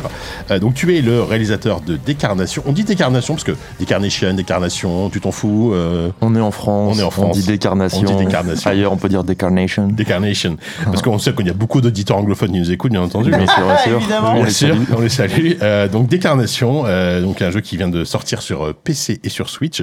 Euh, Il y a toujours ce moment un peu, un peu, on sait pas trop euh, euh, qui le pitch. Est-ce que c'est toi qui le pitch, mais t'en as peut-être marre de pitcher ton jeu Ou Moi, je peux essayer de le pitcher, mais peut-être que je dis c'est plaisir. Est-ce qu'on est là pour écouter les invités ou quoi? Non, mais après, non, mais moi, ah ça bah, m'intéresse d'entendre euh, Bon, quelqu'un d'autre, JK, potentiellement le pitcher. Voilà. Aïe, aïe, aïe. Donc Décarnation est un jeu, euh, est un jeu d'horreur psychologique en pixel art. Déjà, Mhm. on est pas mal. Je pourrais lire Le la, mec est en train de je lire pourrais lire la la fiche Steam. Super. Euh, donc on incarne une euh, jeune femme qui s'appelle Gloria, ça se passe euh, en 1989, si j'ai pas de bêtises, à Paris, et euh, elle est danseuse de cabaret, et euh, on sent qu'elle a, un, elle a un peu un tournant de sa vie, puisque son métier est un peu en train de disparaître, hein, clairement, le- son métier de danseuse de cabaret, et en même temps elle pose pour un sculpteur, et son, son, enfin, son, son- sa statue va être exposée dans, une- dans un musée, dans une expo. Et elle a, on sent que c'est compliqué, sa vie est compliquée, on va dire ça, on va dire ça Mhm. comme ça. Et à partir de là, il va lui il plein de choses, pas très cool, et euh, il va falloir qu'elle s'en sorte d'une manière ou d'une autre. Voilà. Mhm, pas mal, pas mal. Et Qu'est-ce que t'en penses Complètement validé. T'as vu, j'ai- pas spoilé direct, tu vois, Ouais, euh, dès, T'as pas dès le- raconté la maman, le fait pitch. euh, avec les extraterrestres et le robot. le, le moment où euh, on se rend compte que c'est un robot, effectivement, Ouais, ouais, ça on garde pour c'est la scène finale. Euh, donc voilà, donc voilà, donc c'est un jeu auquel on est plusieurs à avoir joué. Alors moi, moi je dirais que j'ai eu le plaisir d'y jouer euh, a- avant la sortie. C'est un jeu que j'ai trouvé, super. Kevin aussi l'a fait, l'a fini. Sylvain aussi l'a terminé. Sophie, t'as fait la démo, toi, je crois. J'ai fait la démo et puis j'avoue, j'ai regardé des let's play. Ah bah t'as le droit aussi. Enfin, je, se sera peut-être une question. hein. Qu'est-ce qu'est-ce que tu penses de- des, des gens qui, qui jouent à, à tes jeux en direct euh, Est-ce que bah, oh, oh, ça peut être- c'est peut-être une question pour la fin, Oui, ça quand oui, même ouais. plutôt, mais on, on en reparlera peut-être après. Euh, donc Quentin, toi, euh, donc tu as fait ça au, au sein d'un studio qui s'appelle Atelier QDB. Ouais, ouais, ouais. C'est un studio que tu as cofondé, j'imagine? Que j'ai j'ai cofondé avec moi-même, exactement. euh, T'as- pas compris euh, QDB les initiales. Ah, tout non, ça. je- Ah, non, mais non. non, le mec a fait toute sa carrière Oh, ça avec ses initiales comme Ah, merde. pseudo. Ah je, merde je suis nul en acronyme, Oh moi, savez, là c'est une catastrophe. Oh putain, c'est formidable. initiales de Jean Clébert, c'est ton prénom. Merci Sophie, je, je viens de me rendre compte de ça, effectivement. Quentin de Bekeler. Atelier, Atelier QDB, donc hein, c'est un studio que tu as confondé avec toi-même. Voilà, en toute humilité. Euh, tu n'es pas, euh, tu n'es pas comment dire un débutant en développement de jeux vidéo puisque tu as bossé dans d'autres grosses boîtes avant. C'est quoi un peu ton parcours euh, ouais. qui t'a mené jusqu'à Atelier QDB Ah, ça fait, ça fait 10-12 ans à peu près que, que j'évolue dans le jeu vidéo. Et en gros, j'ai fait la moitié de ma carrière en indé. Et l'autre moitié euh, à Ubi, euh, dont, dont on parlait tout à l'heure, euh, principalement sur la licence Assassin's Creed Ah d'accord. et un petit peu sur euh, Ghost Recon. Donc, Tu bossais à Paris? Alors j'ai Assassin's Creed, j'étais à Ubisoft Annecy, Ouais. qui se chargeait à l'époque, je sais pas si vous vous rappelez, Multi. du multiplayer d'Assassin's Creed. Ah, Sur celui AC2, lequel- AC Brotherhood. ouais, Brotherhood, ouais.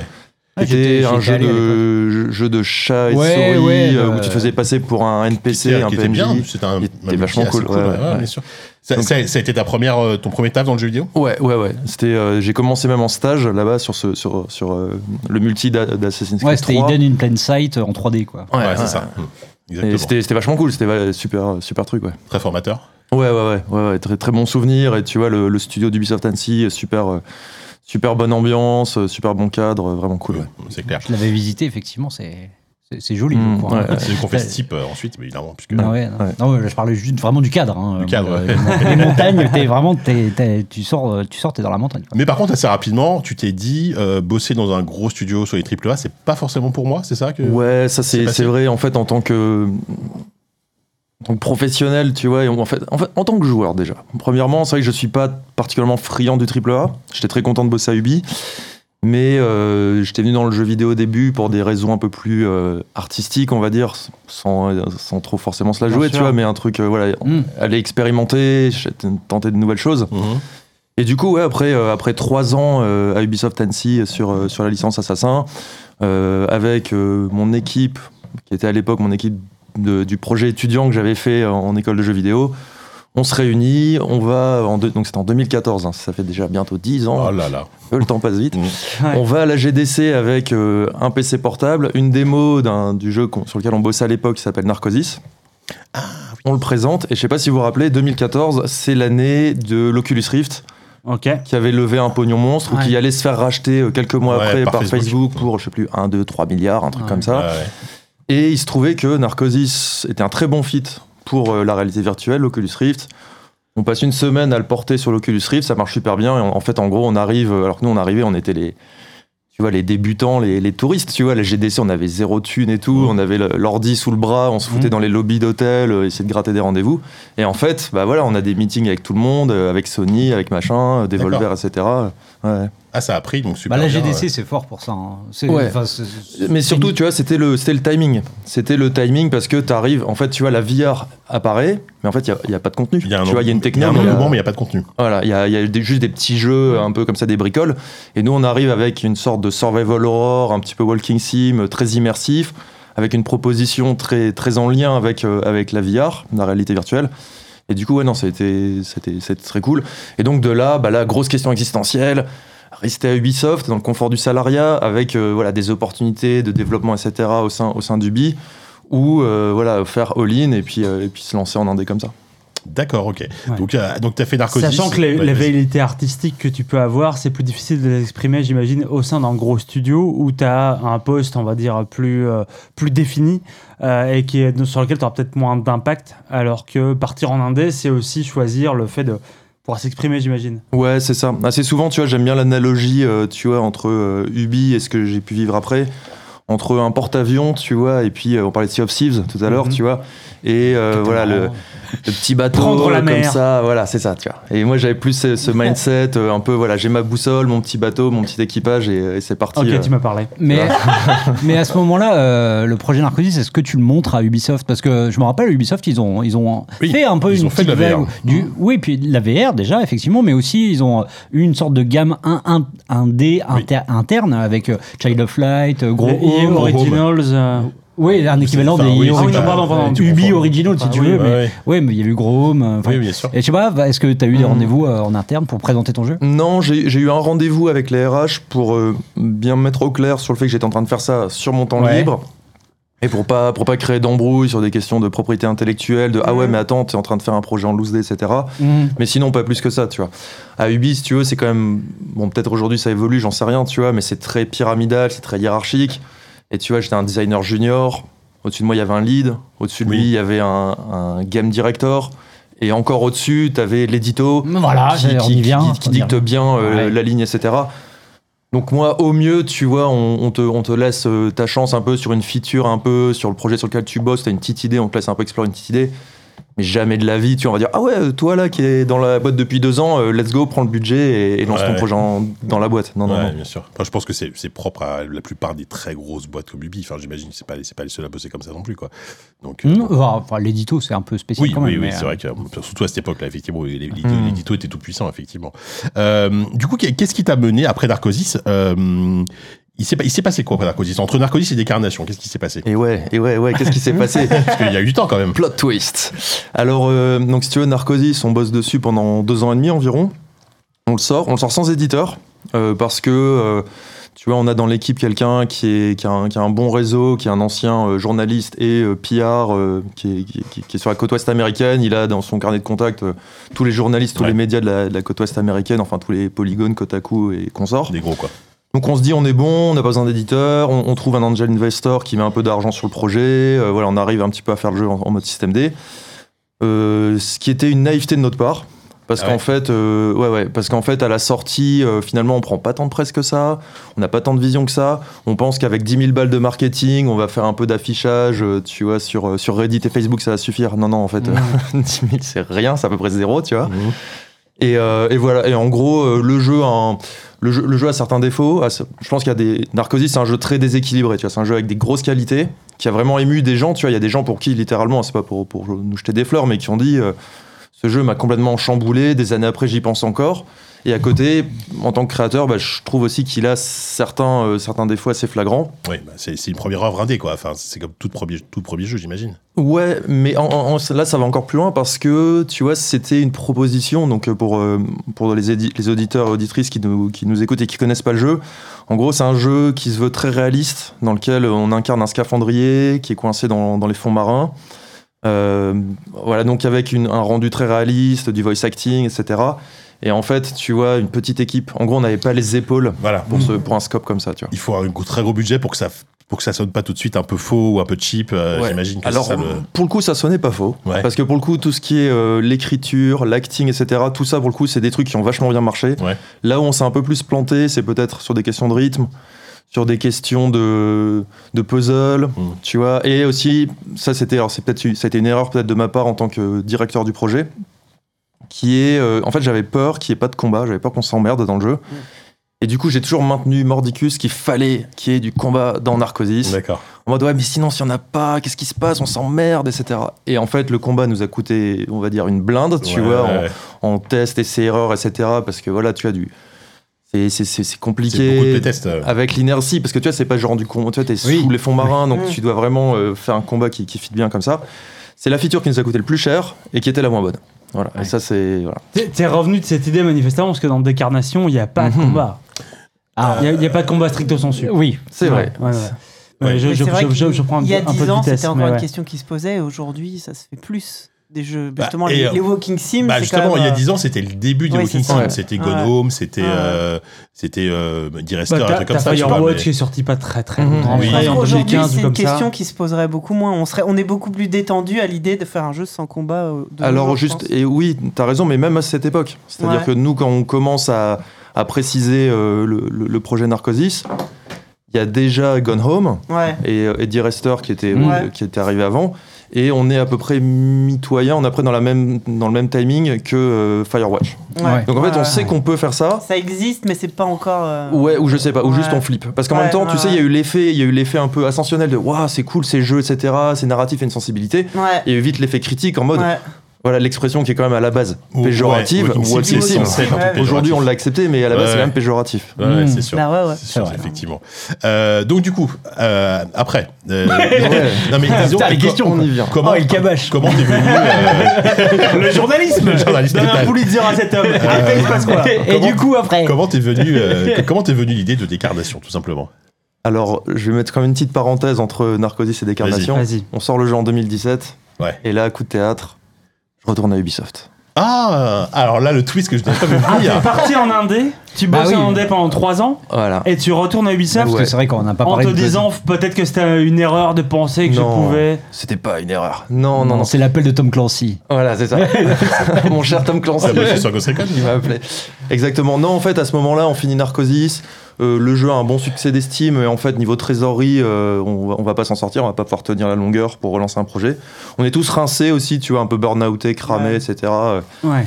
Et retrouver le confort du salariat, tu vois, où c'est structuré. Ah, un retournes chef pour de la projet. graille pour avoir. euh, D'accord. Un peu pour, pour les tickets stabilité. resto à la cantine. Ouais. quoi. Et, et aussi parce que, euh, voilà, tu as, c'est Ubi Paris, j'ai quelques potes là-bas, des gens des que anciens collègues, oui, bien sûr. Des, des- voilà, des gens que j'aime bien, qui bossent sur le projet, qui me disent viens, etc. Tu C'est où cool. t'arrives, quoi. Voilà. Ça- et voilà, je suis très content en, en vrai de retourner à ce moment-là euh, à Ubisoft. ouais. Et là, donc, t'as bossé sur Ghost Recon, euh, notamment, c'est ça? Voilà, Ghost Recon Wild- Breakpoint. Wild- euh, Breakpoint. Breakpoint. Ah oui, ah oui Ouais. c'était euh, Oui, sur le deuxième. Celui qui n'a qui qui- qui a pas une réputation de ouf. Voilà, exactement. Bah, qui- Et qui s'est amélioré avec le temps. T'as t'as vécu en direct la sortie de Breakpoint et. Alors, je l'ai vécu de loin parce qu'en fait, je suis parti six mois avant la sortie. D'accord. Euh, T'as bien fait, je pense. Voilà. ben, super. Bah non, bah, Tu t'es dit, bon, ça pue, je me casse.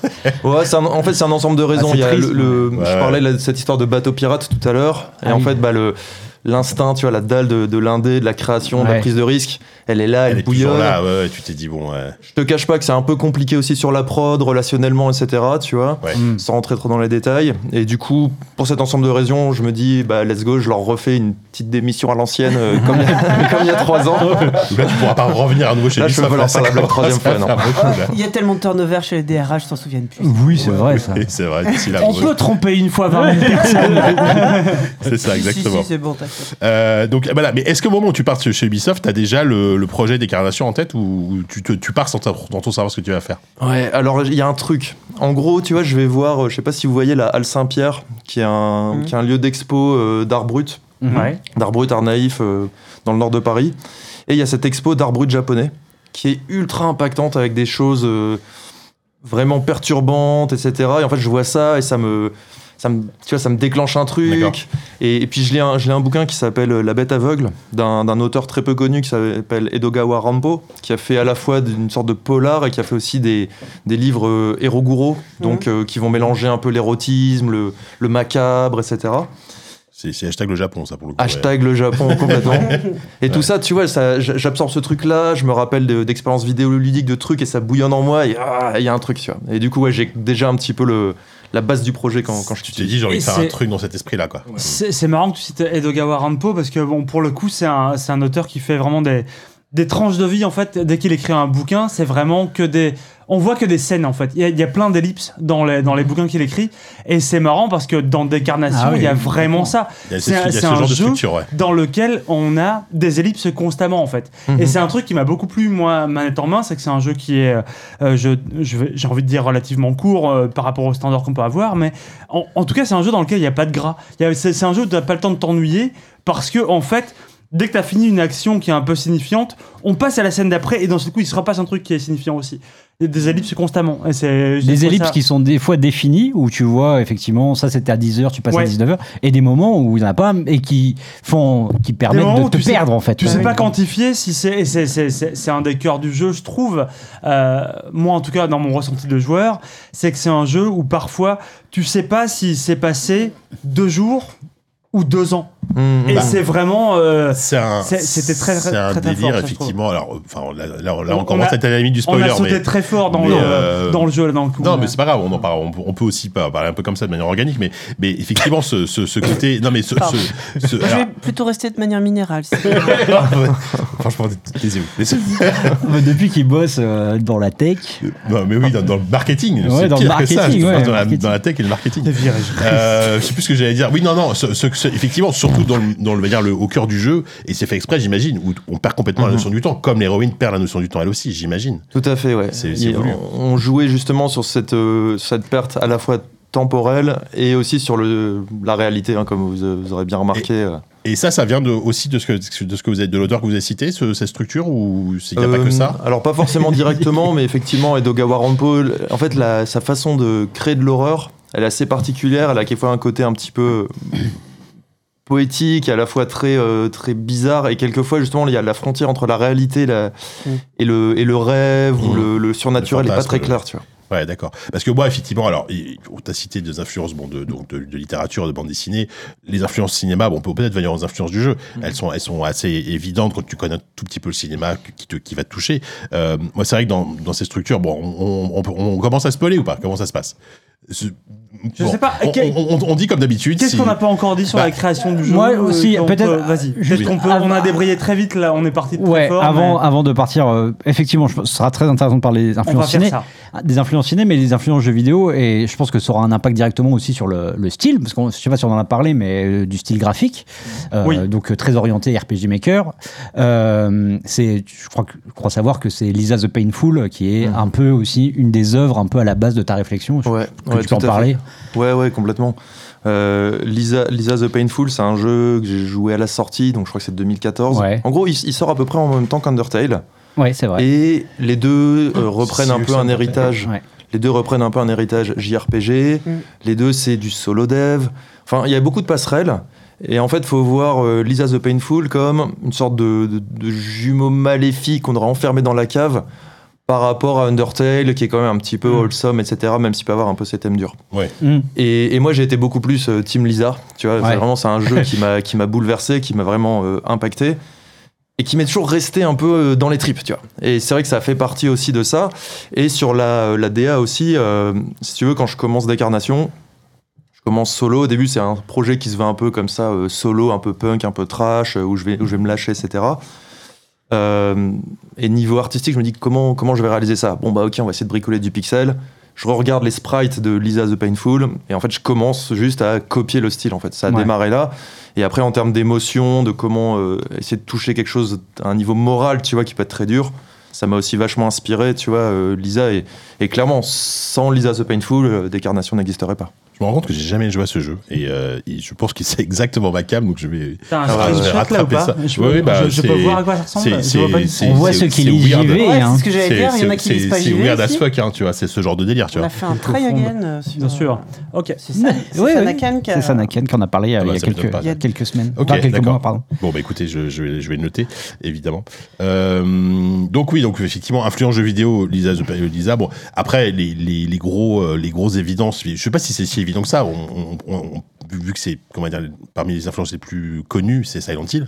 Euh, Je sais pas si c'est une influence vraiment ou pas tant que ça, parce que finalement, quand il joue, à part évidemment la partie sonore, après, a, a raison, euh, est-ce que Silent Hill est un truc qui t'a inspiré ou pas tant que ça? Alors pour être honnête, pas directement. Ouais. Là, là où je me reconnais dans, dans le travail euh, créatif de Silent Hill, c'est le côté horreur psychologique et la dimension symboliste. Ouais. Tu vois, en fait, je- principalement le 2 du coup. Ouais, ouais, tout à fait. Je me, je- en fait, je me sens plus dans la, dans la même famille que Silent Hill que vraiment une influence directe.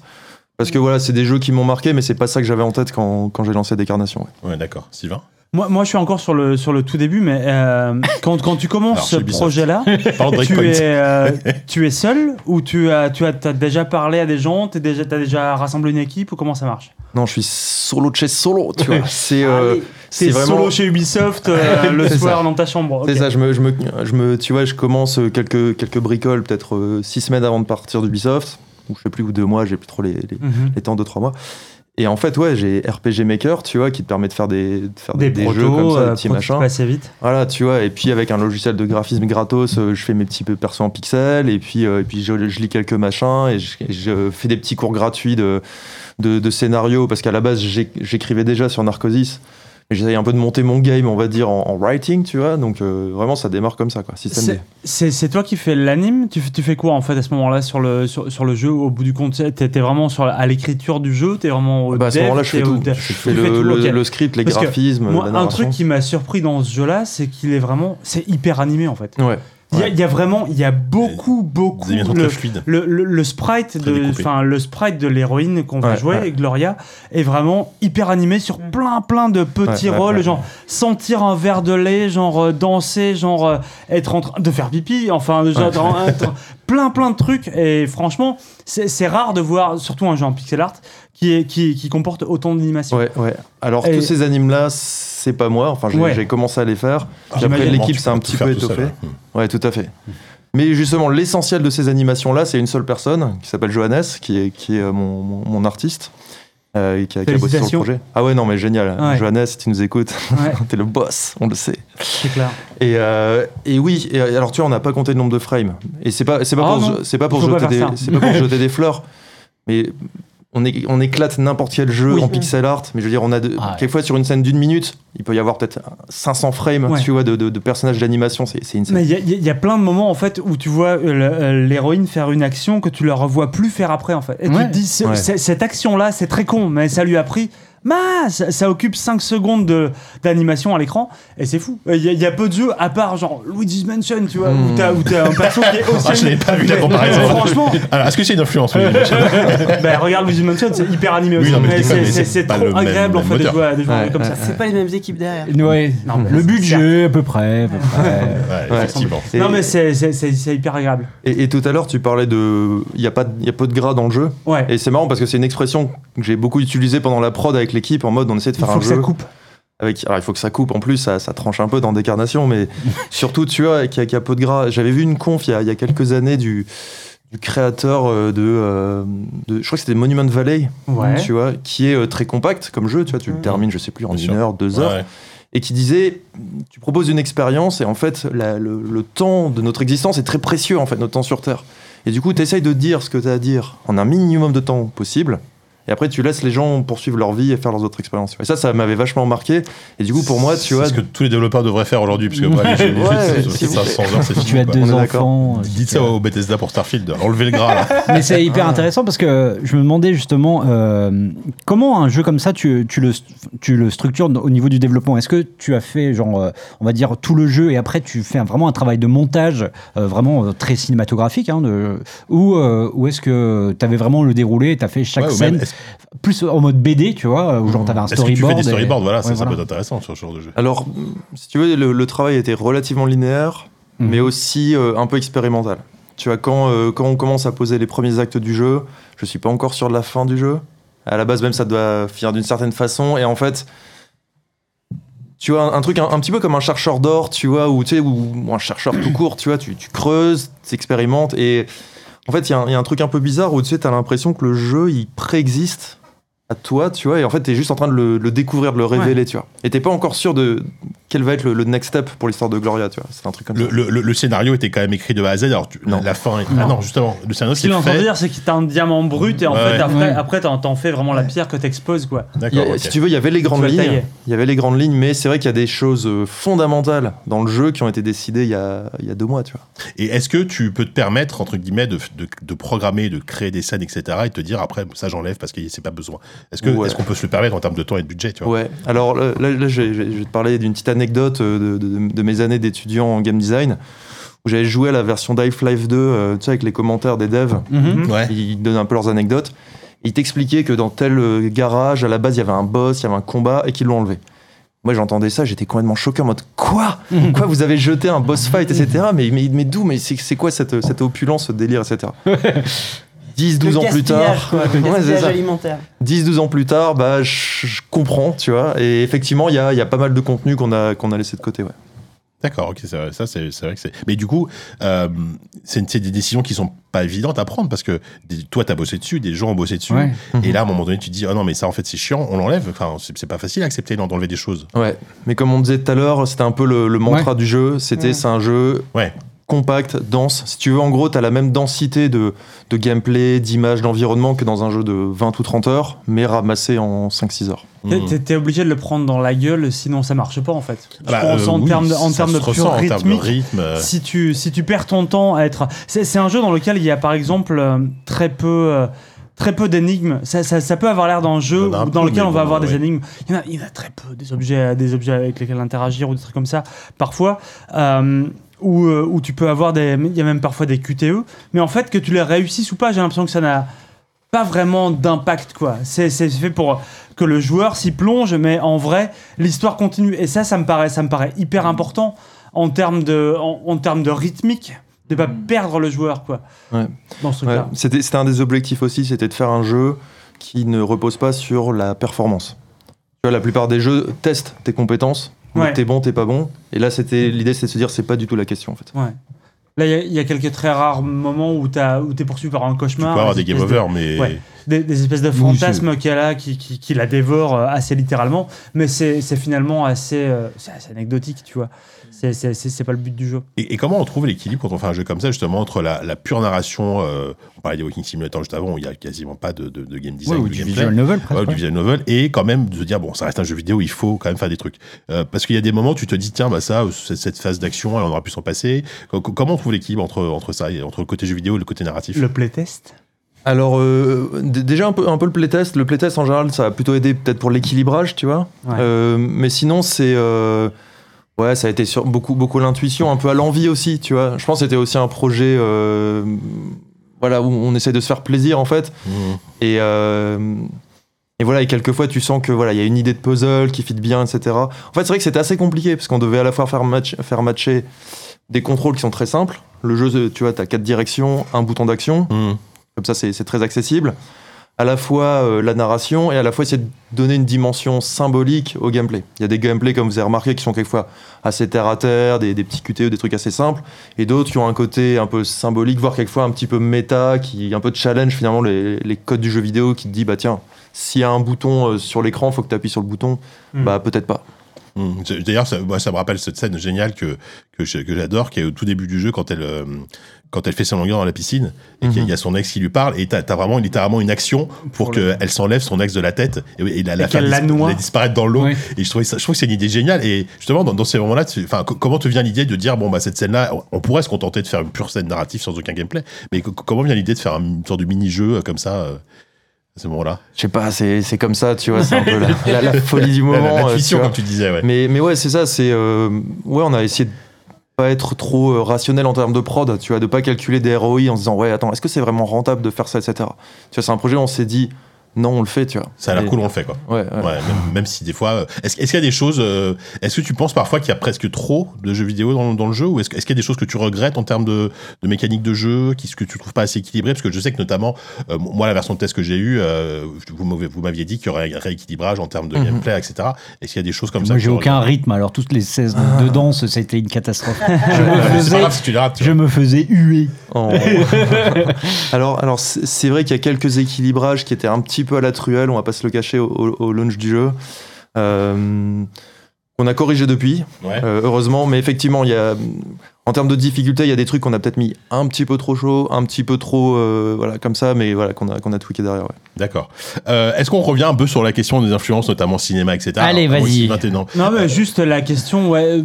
Pourquoi l'histoire de cette femme en fait? Oui, Qu'est-ce alors, que- qu'est-ce qui fait que tu as envie de ah, raconter l'histoire de Moi, Gloria? juste un truc, juste au-delà du trigger, euh, du trigger warning euh, spoiler, spoiler, je ouais. pense qu'il y a peut-être on met aussi. une balise spoiler maintenant? Bah, on, On peut, peut et commencer. Ok, aussi un trigger maintenant. warning juste enfin parce que là on rigole on est détendu on parle Le- les sujets évoqués Oui. dans le jeu sont Ils sont hyper trash. ils sont hyper trash Euh, je comprends aussi pourquoi par exemple Sophie a beaucoup de mal à, à jouer à ce jeu-là enfin je- Oui, j'ai préféré regarder des gens jouer. oui voilà donc, euh, donc il faut aussi dire que on est certes détendu mais on va sans On doute met une balise spoiler et une balise euh, trigger warning, euh, euh, violence euh. VFF euh, Oui, tout ce que vous voulez. Bonjour messieurs, dames et bienvenue dans la zone spoiler de cette interview. Si vous souhaitez reprendre le cours des critiques, vous pouvez directement vous rendre à 2h06 d'émission. Si vous souhaitez continuer, évidemment, nous vous conseillons d'avoir fait le jeu au préalable car vous allez être spoilé de quelques éléments de l'intrigue euh, de Décarnation et vous allez également être confronté à des sujets possiblement difficiles tels que la violence psychologique ou même des sujets de violence sexuelle. Voilà, euh, nous préférions vous prévenir. C'est chose faite. Bonne fin d'émission. Merci beaucoup.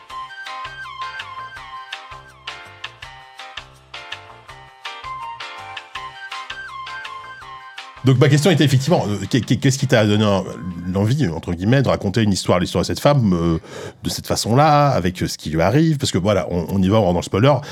au bout de peut-être une heure de jeu, elle se fait kidnapper, elle se fait séquestrer. On sait Mhm. pas par qui. On a l'impression que c'est, il y a, elle est dans le château d'un d'un mec, d'un milliardaire, etc. Et elle a comme seul interlocuteur le majordome qui s'appelle Bob, euh, qui lui parle, avec qui elle va lier une sorte de, de lien d'amitié, hein, malgré tout. On peut, on peut, on peut dire ça comme ça.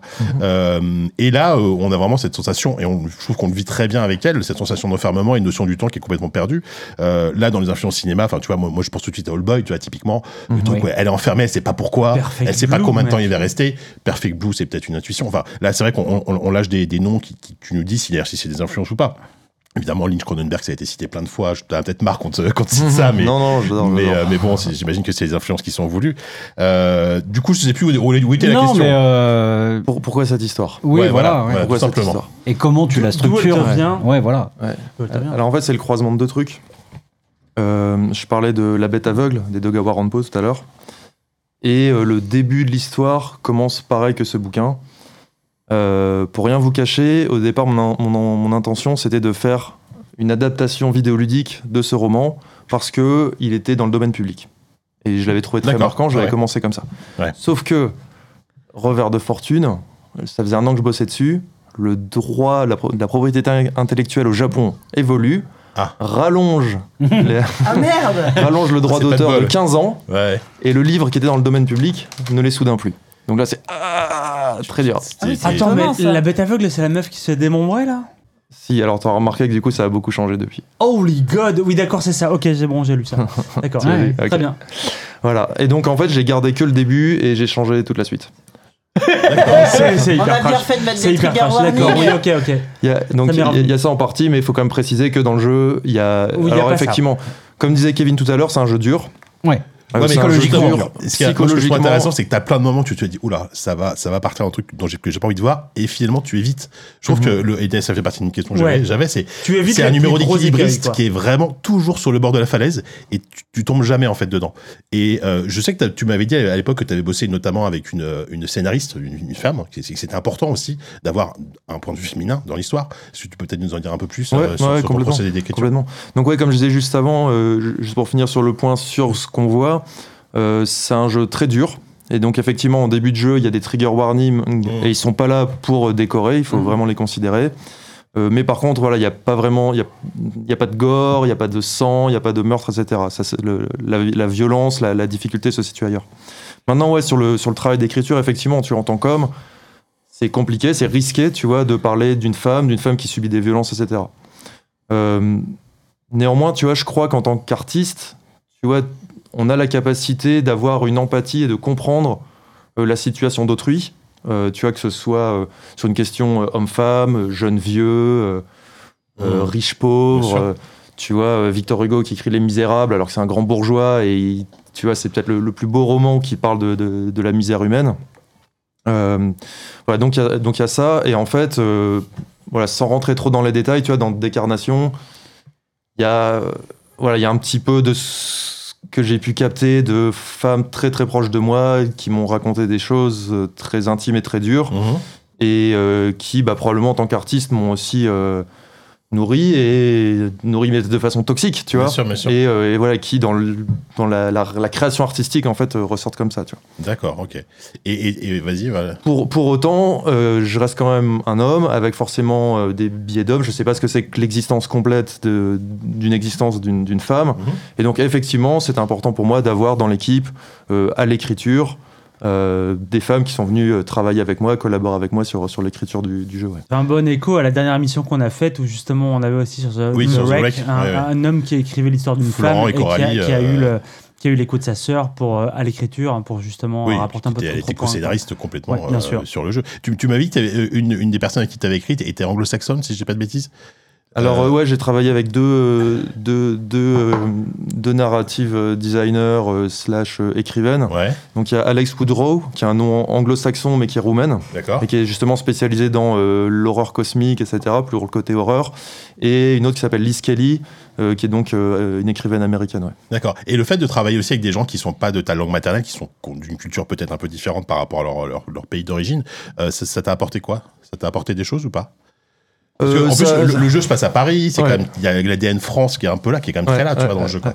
Et justement, c'est ça, c'est intéressant parce que ça apporte, euh, ça ouvre un petit peu, tu vois, le, le- le champ de vision, tu vois. euh, Qu'est-ce que, qu'est-ce que peut percevoir, comprendre de, de cette culture, euh, une américaine. euh, Alex, tu vois, qui vient, elle, elle vient vraiment de, de l'écriture de, de nouvelles.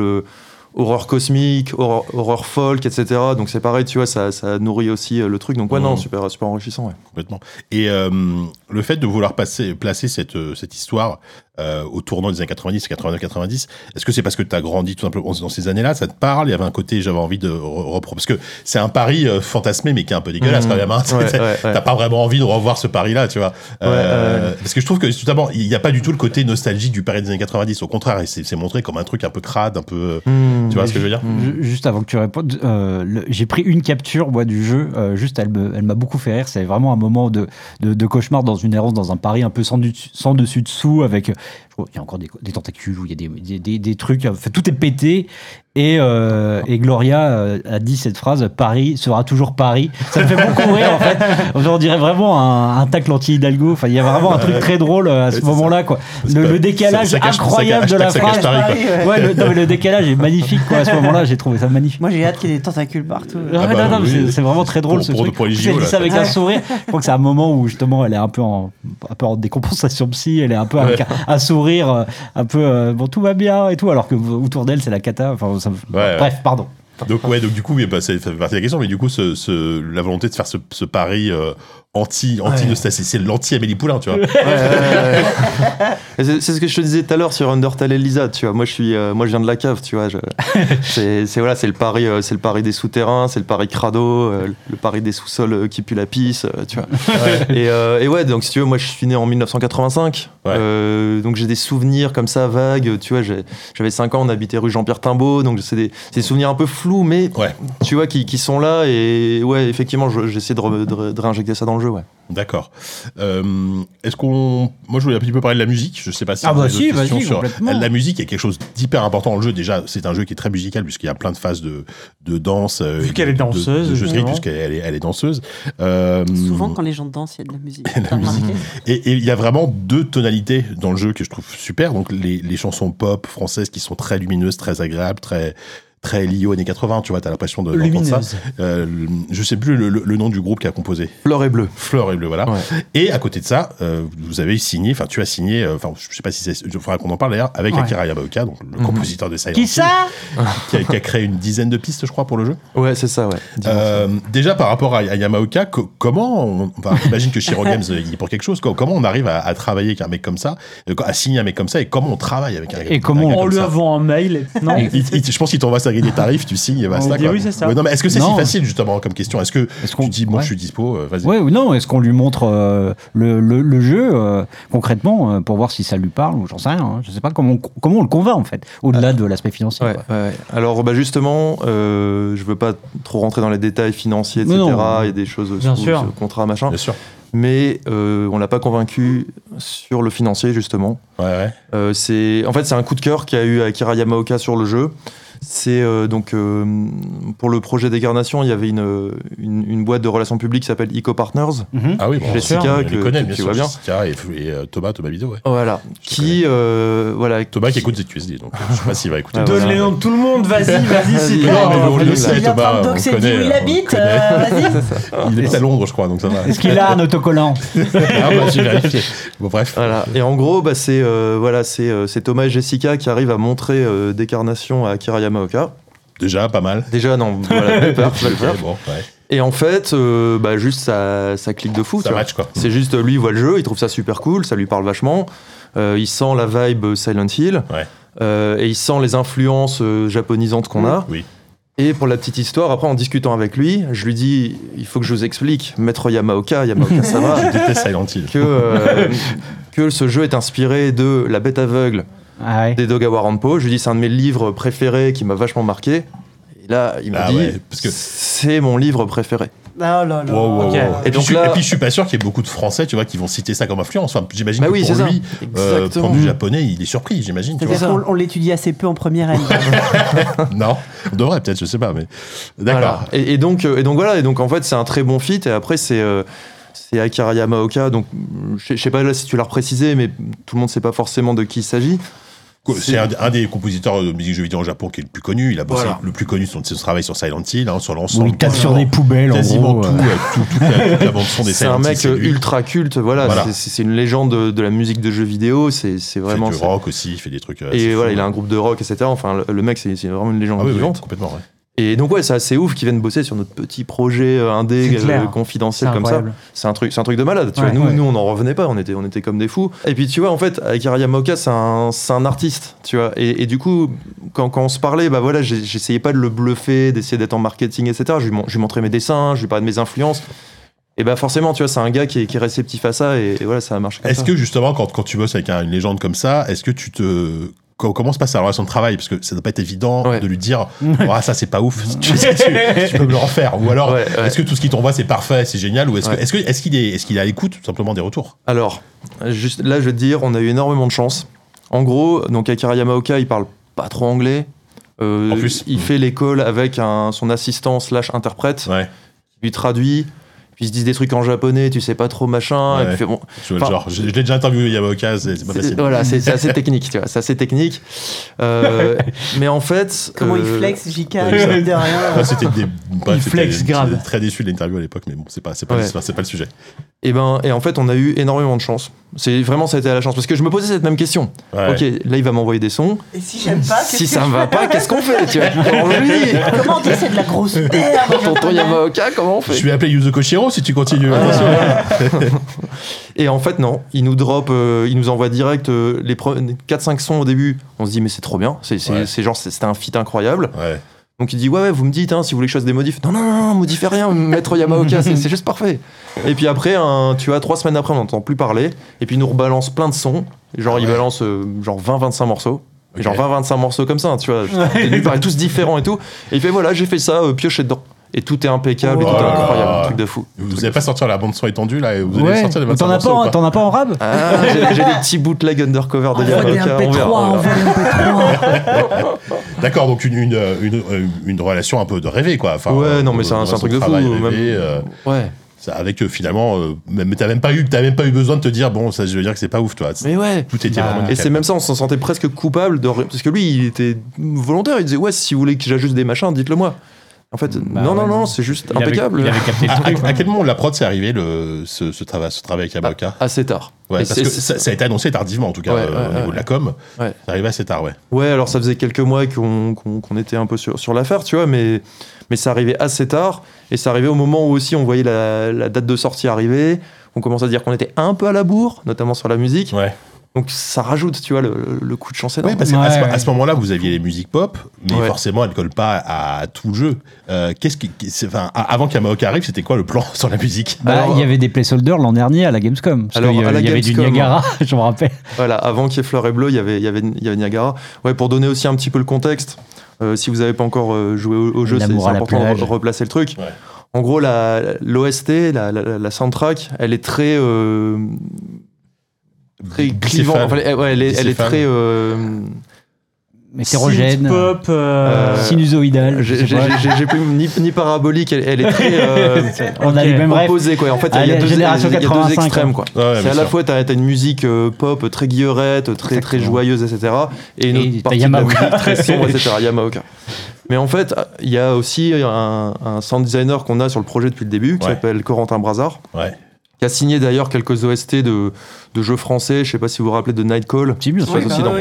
Bien sûr. Donc, il, a- il a signé cette, cette OST-là, il a fait Flat Eye récemment aussi. euh, Ouais. Ah oui. Voilà, donc, ouais, donc- ouais. donc- donc voilà, Corentin, tu vois, il, il fait des, il fait des, il sait, il sait bosser, hein, tu vois. Ah oui. Et donc, euh, donc voilà, donc Ça on, on l'avait lui et il faisait des bons sons, etc. Donc on était confiant. Par contre, effectivement, il flippait un peu du, de la quantité de taf qu'il allait lui rester sur les six derniers mois. Ouais, j'imagine, ouais. Et puis là, tu vois, il y a, voilà, il y a, il y a Yamaoka Il y a qui Super arrive. Akira euh, qui ça arrive fait à la plaisir. rescousse et je dis, bon, Super Akira. ça va, je vais pouvoir souffler un peu. Il arrive dans son méca. Il arrive sur sa moto rouge. Ah non, pardon, c'est pas le même Akira. Ah oui, non. Bon, petite référence. Oui, Akira, oui, c'est une référence pas La Non, c'est pas une petite référence déclaration Akira. Euh, D'accord, donc ouais, donc le, le travail sur le. le- Est-ce que, est-ce que, enfin, question toute bête, hein, mais est-ce que ça a été difficile de- à faire ce jeu? Est-ce que, non mais on, on- souvent à la fin d'une prod, quand c'est une prod indé, t'en as marre, t'en peux plus, le jeu t'as envie de le jeter, tu, tu vois que les défauts. Euh, est-ce que ça a été ce ce cas-là ou pas tant que ça? A fortiori, quand en plus la thématique est pas hyper Ouais, guirette. plus, voilà, ça. Tu peux, euh, tu peux un avoir une sorte de, quoi. de- de syndrome post-traumatique de ton œuvre. Quoi. Ouais, alors euh, la thématique, non, parce qu'en fait, les trucs euh, sombres, pessimistes, Ouais, je me sens t'en à l'aise nourris. là-dedans, donc, Ouais, donc c'est- ça, ça ouais. va. Par contre, ouais, ça a été dur. Ça a été, ça a été très dur. Le projet a été long.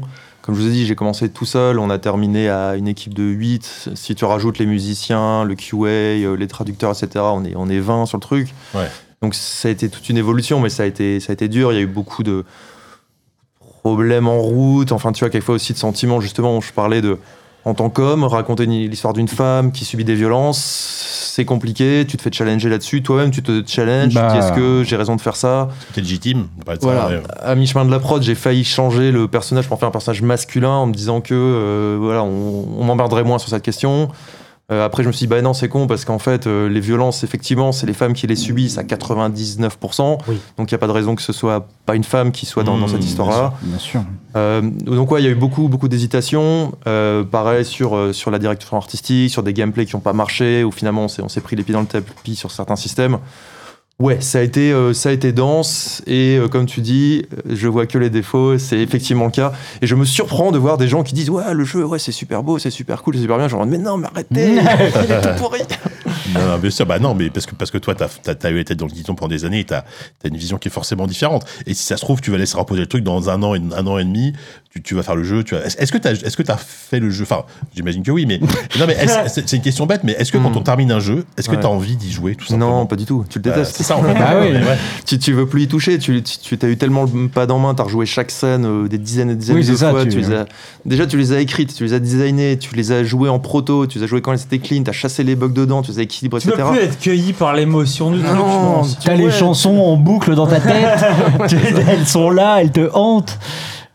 Ouais, non, Ouais. mais ouais, je- Bah non, mais c'est- enfin, ça, ça se comprend. Voilà.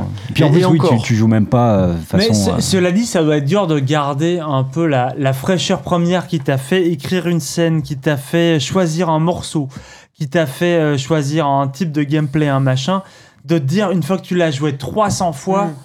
Est-ce que c'est pas Est-ce que nul est-ce en que fait c'est bien ou pas Est-ce que ce que je suis en train de faire, Ouais, c'est et pas ça, exactement. Alors que franchement, pour les gens qui n'y ont pas joué et qui le découvrent, qui prennent dans la gueule bah, la mise en scène, la musique, le machin, le truc, tout est, tout est nouveau et tout est, tout est frais, tu vois. Alors que toi, il t'a rincé le ça truc. vaut, Ouais, ça, exactement. ça vaut pour Et- toutes les euh, démarches artistiques, si je Oui, je- dire. je- j'imagine bien. C'est- Ah, c'est que J'imagine un compositeur euh, T'as ou euh, toujours envie de, de refaire Ouais. le taf que t'as fait. Ouais.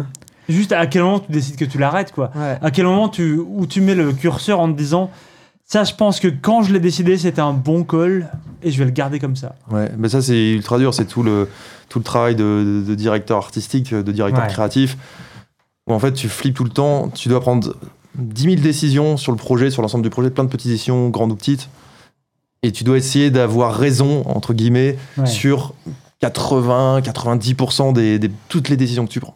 Tu vois, c'est... Donc voilà, donc euh, si j'ai... si j'ai bien choisi, le jeu est plus, un peu mieux que ce qui pourrait être si j'ai moins Est-ce que choisi. si on demande à ton équipe, ils vont dire la même chose Que tu as eu raison sur 99% des décisions Ah, je les ai quelquefois un petit peu emmerdés sur des trucs et, et c'est vrai que je dois reconnaître que quelquefois j'ai j'ai peut-être insisté, j'ai pinaillé sur des machins. Nous avons justement. Ah mais vas-y, vas-y. Non, mais t'as raison, Sophie, de dire que c'est euh, c'est pareil à toutes les, à toutes les, les créations artistiques, à la différence euh, que là, il y a le playtest aussi qui rentre en Ouais, ligne de ouais, compte, bien tu vois. sûr, sûr. C'est Non, ça la différence. Le en fait, sentiment de à quel moment c'est fini. bien sûr. Ouais. Non, En non, fait. mais au niveau de- du côté, euh, on va dire. euh, artistique. mais, mais après, oui, euh, bah, c'est ce qu'on disait tout à l'heure un peu euh, en off. Enfin, le jeu vidéo, euh, nous, on, enfin, on, on en, parle en tant que, surtout dans le magazine, en tant qu'objet euh, culturel et tout. Mais le jeu vidéo, c'est vraiment quelque chose qui est à mi-chemin entre l'objet technologique Oui, et l'objet culturel. Et Non, non, mais, euh, le- Mais je comprends, tu vois, qu'un compositeur, il en est marre de réécouter ses Ouais. trucs et de, de faire peut-être des, des- de monter des potards ici ou là. Mais là, il y a la, la différence concrète, c'est que putain, quand t'es indé a fortiori, Ouais, ouais, ouais. tu te retapes ton jeu, tu te vois, tu ne, tu ne cherches que des bugs. Donc Ouais. tu n'es même pas dans le plaisir, t'es es là pour déceler des trucs Ouais, et ouais. tu te les prends dans la gueule et tu dois comprendre. Non, ouais, non, Ouais, je, comprends que ce soit. Il y a un truc qui, qui te. qui Ouais, te- carrément. Ah oui, que- Et après tu dois venir dans les podcasts en parler avec enthousiasme. bien sûr Quel enfer Sylvain, tu enfer. ajouter un truc Non, non. Ah, tu m'as fait un signe, euh. Non, mais je. Peut-être pour, pour tranquillement aller vers la fin, euh, on, on a eu, on a reçu il y a, quelques- il y a un mois donc les, les développeurs de The Wreck, euh, The Mhm. Pixel Hunt, et, euh, et c'est vrai qu'il y, y a eu, il y a, y a eu tout un questionnement en ce moment sur euh, euh, faire sortir un jeu indé, surtout cette année où il y a quand même des jeux incroyables en termes de triple A, une période très chargée. Est-ce que c'est pas un peu suicidaire en termes de commercialement parlant, etc. Euh, toi, quel est ton ton avis sur la question? Est-ce que euh, déjà bon, Tu es sorti entre Zelda et Diablo C'est 4. même pas pour savoir si Comment ça se passe pour toi Bien sûr, ouais. Enfin, après, on te demande pas si je se vends bien, c'est pas, c'est pas la question. Si tu veux en parler avec grand plaisir, mais, mais est-ce que tu te dis, des fois, tu te dis, putain, tout ça, tout ça pour ça, quoi? Tu vois, sauf si tu jettes un succès incroyable, ce que j'espère, ce que, ce que je te souhaite, tu vois, mais. Alors ouais, tout ça pour ça. En fait, tout ça pour un jeu qui plaît, qui marche. Je, je veux pas euh, me la, me la jouer, me jeter des fleurs, etc. euh, à l'audience qui nous écoute. Mais en fait, quand j'ai sorti Narcosis, euh, mon jeu précédent, j'étais pas complètement fier de moi. Et les résultats étaient, comme je disais tout à l'heure, un petit peu mitigés. Il y avait des gens qui disaient c'est génial, mais trop Mm. de gens disaient Ah, on s'emmerde un petit peu, ou ça, Ouais. cette partie est trop clunky. Là, bon, il y, a des- il y a des petites critiques sur tel petit gameplay. ouais. Mais voilà, les, retours, tu vois, on est autour de 90 de, de, user score sur Steam. Il y a plein de gens sur Twitter qui nous envoient des messages de malades, tu vois, de euh, ce jeu, il m'a retourné le cerveau, ce jeu est génial. C'est pareil, vraiment, je, je- je le répète, je dis pas ça pour me la jouer. C'est vraiment ça. Donc Non, en mais fait, c'est ultra important d'avoir ce genre mais de oui, retour. c'est Bah ça. oui. C'est même primordial pour un dev Tout ça pour ça, bah oui, Surtout, ça, quoi. et ça c'est énorme en fait. il sort euh, entre Diablo et Zelda, mais il sort pas dans, il joue pas dans la même cour. Oui, enfin, non, mais c'est bien Bien sûr. c'est- pas les mêmes. Ne serait-ce que pour avoir un, tout- un tout petit peu d'attention euh, médiatique. quoi. l'attention médiatique. ouais. Par contre, ouais, ça, ça joue quand même parce qu'effectivement, on joue pas dans la même cour. Mais euh, les porte-monnaies euh, des, des- des Les gamers gens sont pas extensibles. ouais. Euh, les, les, les front pages euh, des, des- des sites Ouais, euh, de, de jeux vidéo, euh, ils peuvent pas mettre 36 000 trucs. Donc effectivement, euh, Mhm. la période est un peu tendax, tu vois, Un en- peu rempli. entre à la fois tous les gros triple A, tous les gros Ouais. mastodontes qui passent, et puis euh, aussi sur le segment horreur, il y a aussi pas mal Ouais. de trucs. Ouais. La période est tendax, mais en fait aujourd'hui, j'ai l'impression qu'il C'est Oui. tendax un peu tout le temps. Ouais. Oui. Constamment, voilà. Ah oui, Ça, c'est un vrai. euh, ce qu'on dit toujours que c'est calme les mois d'été. T'as vu le juillet et août là, il y a Là, 50 c'est- jours. quoi, c'est l'enfer. Donc, euh, donc, ouais, donc-. Oh, Baldur's Gate. On a oublié d'en parler tout à l'heure. Ouf. Oui, c'est vrai. Euh, mais euh, non, Euh, mais moi, en- JK, écoute ce Summer, euh, tu vois, tu, tu, Ah oui. tu rajouteras tout à l'heure. Moi, Ah ce bon, qui m'a marqué, j'ai très très hâte de Baldur's Gate. Bah, après, 3. on c'était- ça avait déjà été annoncé la date de sortie, Mais mais, oui, là, on a une vidéo sur Baldur. Non, mais euh, en enfin moi ça m'é- ça m'étonne pas que tu reçoives, euh, tu reçoives des messages parce que c'est enfin des messages de de, ce- de cet acabit là puisque clairement c'est un jeu qui, qui est censé euh, être un coup de poing dans la gueule Bah aussi d'une oui, certaine ouais. manière quoi et que et que ça que ça marque des gens bah j'ai envie de dire tant mieux et, et je pense que oui c'est un jeu qui je, je ça, ça fera pas des, des millions, ça fera pas, ça aura pas le succès de Zelda. Je suis désolé de te le dire. Ah non mais Pas euh, Mario non que plus. t'en sais Il y a je peut-être suis annoncé d'accord. 6 millions de ventes en un week-end. hein, mais, euh. euh, mais je pense que oui, euh, je pense qu'il y, a- il y a vraiment des gens pour qui ça va devenir une œuvre, euh, une œuvre fondatrice peut-être, Référence, ouais. comme Silent. Hill 2 l'a été pour, pour peut-être une autre génération. On- on- euh, comme bête humaine pour parlait toi, tout- ouais, on voilà, parlait tout à l'heure de gens que tu connais, qui ont découvert le jeu vidéo avec Edith Finch. J'espère que des gens, des, des jeunes vont découvrir le jeu indé, qui, qui ont quand même l'habitude de jouer à des jeux peut-être plus simples avec ce genre de jeu, tu vois. Et, Et- putain, le jeu vidéo, ça peut aussi et être ça, tu peut-être euh, ouais, fonder Mhm. tout, tout leur imaginaire, le- leur, euh, le- leur univers euh, horrifique aussi à partir de, bah, de, de ton pixel art. Donc Mhm. euh, ouais, non, non, il faut être fier de ça. qu'est-ce qui se passe après pour toi? Des vacances, j'imagine, du Euh, repos Assassin's des, Creed des- 7. de- Va un, retour chez euh, Ubisoft, non, je pense pas.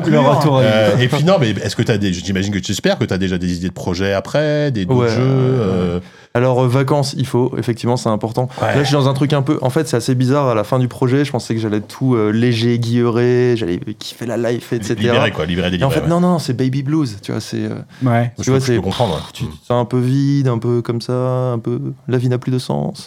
ça, ça, ça, 10 jours, tu Bah, vois, sur- et après tu ressors. Surtout que le boulot sur le jeu a quand même continué après la sortie, parce qu'il y avait des patchs, il y avait des mises à jour, il y a eu. Ouais, c'est ça aussi. C'est plus du, réglage de Ouais, effectivement. La, la, la build qu'on a, qu'on a poussée euh, à la sortie, notamment sur Switch, Ouais. elle était encore un peu bancale. Il y Ouais, a quelques ouais. bugs, quelques problèmes d'équilibrage, un peu. Voilà, on n'en est pas trop fiers, je t'avouerai.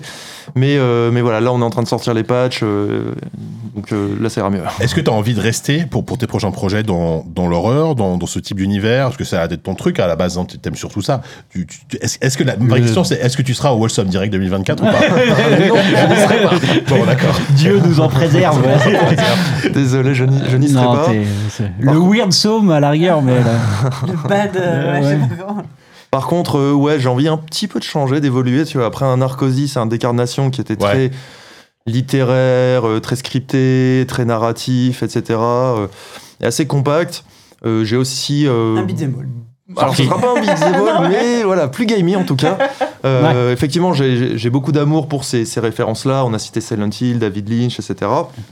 Euh, mais c'est vrai que j'aime bien aussi les jeux tactiques, tu vois. euh, je sais qu'après, on va parler de Warhammer 40 000 Bolgun. Ouais, Ouais. Euh, je suis un gros nerd de, de Warhammer 40 000 depuis 25 ans. d'accord. Euh, là, j'ai envie d'aller pour la suite focus à ce moment-là. sur un truc toujours un peu dark, mature, avec une DA assez particulière, assez tranchée, mais on va mettre du, du, du système, quoi, de la tactique. Un gros FPS de bourrin avec des tentacules, moi je signe, il n'y a pas de problème. hein. Non, mais- tactique. Ah oui, tactique. non, mais pardon, pardon. euh, Dark Descent, ça sort cette semaine, le Dark Descent. Ah oui, Alien, Dar- Alien Dark Ah oui, Descent, là, ouais, il y a on y un est, jeu on- Alien tactique qui sort bientôt là. Ah oui, Mhm. c'est Alien. J'étais plus sur. Euh. D'accord, bah, on, on a hâte de voir ça. Bon, alors après, j'imagine que tu vas prendre le temps, la réflexion. C'est pas dans six mois que tu vas annoncer un nouveau jeu, je- j'imagine. Ou pas Tu seras- je on serait surpris. Est-ce est-ce- que, justement tu t'es le genre de En personne à, pas envie est-ce que t'as enfin est-ce que tu es le genre de personne à pas avoir envie de te, te reposer trop longtemps t'as envie de te remettre dans un truc rapidement ou est-ce que tu Il vient de dire qu'il avait le dit. Non, en mais- oui, il a dit. Bon, bon, bref. En, en fait, il y a. J'ai commencé à écrire des trucs il y a à peu près deux ans d'un nouveau projet. Ouais. Et j'ai- ressorti mes slides. J'avais fait un petit, un petit PowerPoint et je l'ai ressorti. J'ai vu la date du premier slide qui était posé. Et c'était, alors ça fait un peu pitié, mais c'était le 31 décembre à 23h30, il y a deux ans. je sais plus. je en T'étais déjà Je cuit. suis euh, t'étais Jessica, je m'emmerde à fond. Voilà. je vais faire un jeu vidéo. Un, c'est un truc un peu comme ça, donc ouais, on va commencer un petit peu travailler. Mais il y a quoi Euh, qui tombe dans le domaine public au Japon Merde. Il faut C'est te ça, faut venger, regarder, faut regarder. Il faut te venger. une adaptation de Perfect Blue en jeu vidéo par exemple Maybe, maybe. Mais euh, non, en fait, ouais, il faut vraiment que je prenne des vacances quand même. C'est, Ouais, tu oui. vois, là, ces derniers mois, j'ai- beaucoup- on a beaucoup trop bossé. euh, ouais. Même l'équipe, tu vois, là, je, je les, forçais à tous se barrer en vacances, là. Allez hop. Ouais, ouais, je comprends, ouais, c'est sûr. Ouais. Mais écoute, euh, on s'arrête là. C'était euh, merci beaucoup Quentin. Donc on rappelle Non, merci décarnation, euh, décarnation PC Switch, Euh, PC Switch, hein, ça sortira pas sur d'autres plateformes a priori. Peut-être plus tard, euh, voilà, on- ça, ça discute un pas peu. prévu, ouais. Voilà, il n'y a, y a rien de concret pour l'instant, mais peut-être. Ok, donc euh, voilà, Allez- allez-y si vous voulez, voilà une, une histoire d'horreur psychologique euh, qui laisse pas indemne, mais qui est vraiment euh, vraiment très réussie. Et euh, je précise, on a parlé de la musique. euh, Il y a l'OST qui sera Oui. disponible sur euh, Spotify le 23 juin. Donc voilà, il y, a y de la pop très fraîche, il y a du Yamaoka très dark. Je vais me faire un plaisir de mettre ça dans ma playlist, dans ma playlist, ça va être un, ça va être cool. Euh, merci beaucoup Quentin. Et du coup, on va dire au revoir à Sophie. Mais oui, va je dois y aller, je vous laisse. Ma chère Sophie, c'était un plaisir de Vous te voir. J'espère que c'est génial Zelda. Merci, Voilà, oui, voilà, bon, c'est pas mal. Ouais. Ça vaut pas décarnation, mais bon. Allez, je vous laisse. Allez, bisous. bisous. Merci, merci.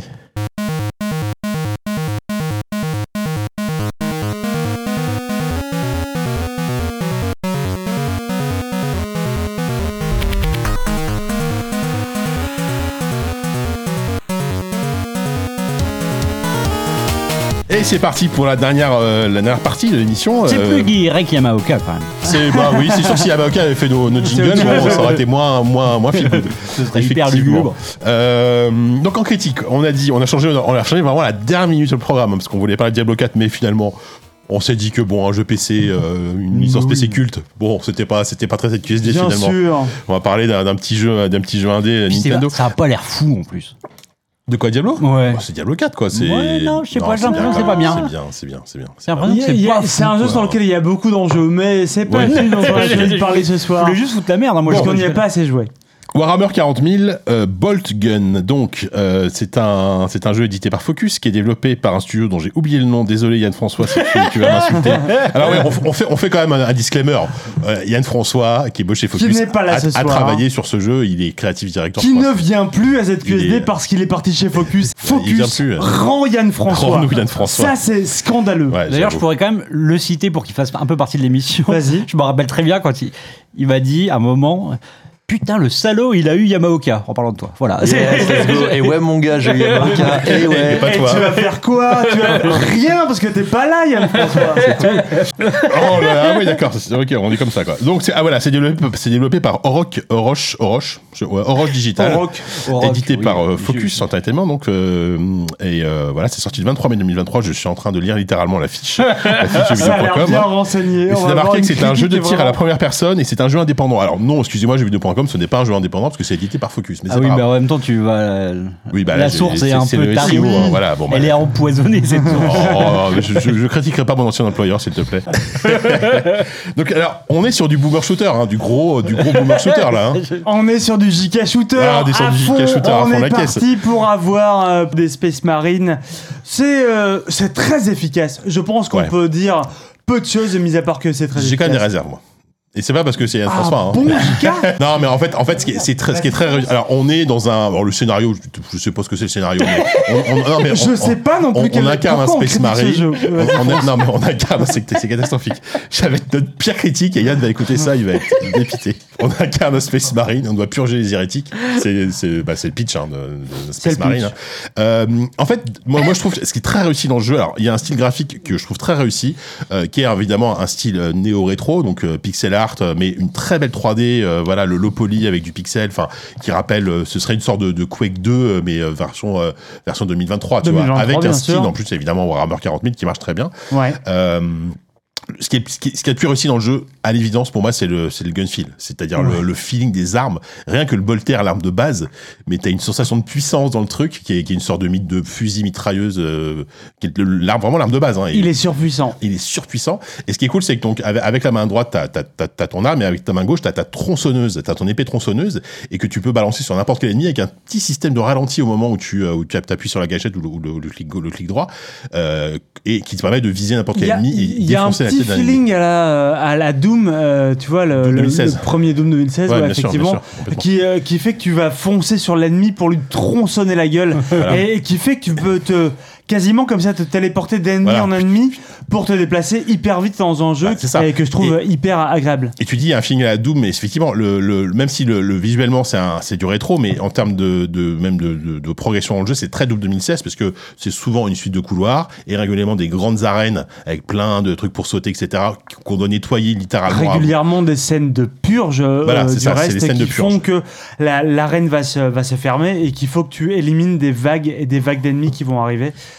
jusqu'à ce que tu euh, triomphes, euh, ce qui arrive euh, parfois euh, quand tu es un peu doué, mais c'est Bah, c'est- là que moi j'ai un, un premier problème avec le jeu, Ouais. euh, c'est que je trouve que la, la difficulté est assez mal gérée. Je m'explique. Euh, je, je, comme vous le savez, je suis pas un joueur, euh, je, suis pas un joueur qui a un skill incroyable. Sur ce genre de jeu, je commence un peu à être expérimenté. Donc en fait, j'ai commencé, moi, ma- non, mais moi, moi, par défaut, je commence toujours en normal les mes jeux vidéo. Et là, je me faisais un peu chier, tu vois. Je c'est vraiment facile. Donc, du coup, j'ai recommencé en Ah difficile. non, Et idée. en difficile, le problème de difficile, c'est que tu as des moments très assez faciles. Et alors, dès que tu arrives dans les scènes de purge, les arènes, Les scènes de purge sont. chies, euh, mais ouais. alors là, mais à un niveau euh, la difficulté monte d'un cran en fait Ah, mais assez, du coup, je trouve que c'est assez équilibré, quoi. C'est Moi, ce que je trouve cool dans ce jeu, alors je connais rien en Warhammer 40 000. Il faut, il faut le dire direct, euh, histoire que les gens soient pas. Oui, bah, écoute, Bah, moi, j'ai euh, quelques ouais, petites voilà. notions. J'ai joué vite fait à Warhammer, le jeu de rôle de temps en temps, mais Je n'ai peint aucune figurine, je le dis, je le confesse ce soir. Voilà, c'est mon, euh, c'est mon grand dame. En revanche, en revanche, j'ai joué à ce jeu et ce que j'ai kiffé, c'est que il y a un level design qui se, bah, qui se lie en fait de façon hyper naturelle, je trouve. Parce que t'as beau être dans un niveau qui peut avoir plein, qui peut avoir plein d'embranchements, bah tu finis toujours par arriver là où il faut que tu arrives. Euh, Je suis pas En d'accord vrai, avec toi. t'es pas d'accord avec ça? Bah, Ah. justement, euh, le, le, Allez, le, le- le- tronçonnez-vous en fait- la gueule. En fait, j'ai deux problèmes avec le jeu. La, la, la difficulté dont je, dont je t'ai parlé, qui est, qui est pas forcément toujours très bien, très bien gérée, et il m'est arrivé plein de fois où Mais alors attends, une- est-ce que t'aimes ce jeu? Parce que si t'aimes non, déjà non, discuter de son level non, non, design, un- ça commence à faire ah, deux ah, gros Rien handicaps. que pour, le, rien que pour le et le et le- l'ambiance générale, je, je trouve le jeu super. Mais par contre, il m'est arrivé plusieurs fois où une fois que j'avais nettoyé l'arène, j'ai tourné en rond pendant 10 minutes avant de trouver la putain de sortie. Donc soit je suis très mauvais, parce qu'il n'y a pas de carte dans le jeu, il n'y a pas de carte à la Doom, etc. Donc et, et le nombre de fois où je tournais en rond en me disant putain mais où est-ce que je dois aller? Et, et ça m'a globalement un petit peu énervé. Alors peut-être que je suis le seul, peut-être que je suis un, je suis un, je suis un boulet et que et à ce moment-là c'est pas de ma faute, mais t'as pas eu ce problème toi au niveau du level design? Pour moi, le, le problème du jeu vient, vient plus de son rythme, qui est vraiment très prévisible entre vraiment scène où tu vas progresser, scène où tu auras une purge et une, une arène euh, cloisonnée, quoi, et qui fait que tu tournes un peu en rond, en fait, dans ce jeu-là. Mhm. Et il y a, je pense qu'il y a, il y a une débauche de, euh, de personnages que tu dois voir et qui font plaisir aux gens Il y a qui connaissent. beaucoup euh, d'ennemis différents. hein. voilà, ça, c'est Warhammer cool. 40K, Et clairement. moi, j'ai une- j'ai une question, j'y ai pas encore joué. Je suis un gros fan de 40 000. Ouais. J'ai quand même l'impression que ça reprend vachement l'héritage du, du remake de Doom. Euh, ouais, Euh, oui, oui, avec bah, le côté un peu oui. des couloirs, Voilà. des arènes. Ça, en termes de structure, oui. Et du coup, à quel point euh, ils se ressemblent et à quel point ils se distinguent. Bah, en fait, clairement, en termes de, de progression, c'est c'est quand même assez similaire.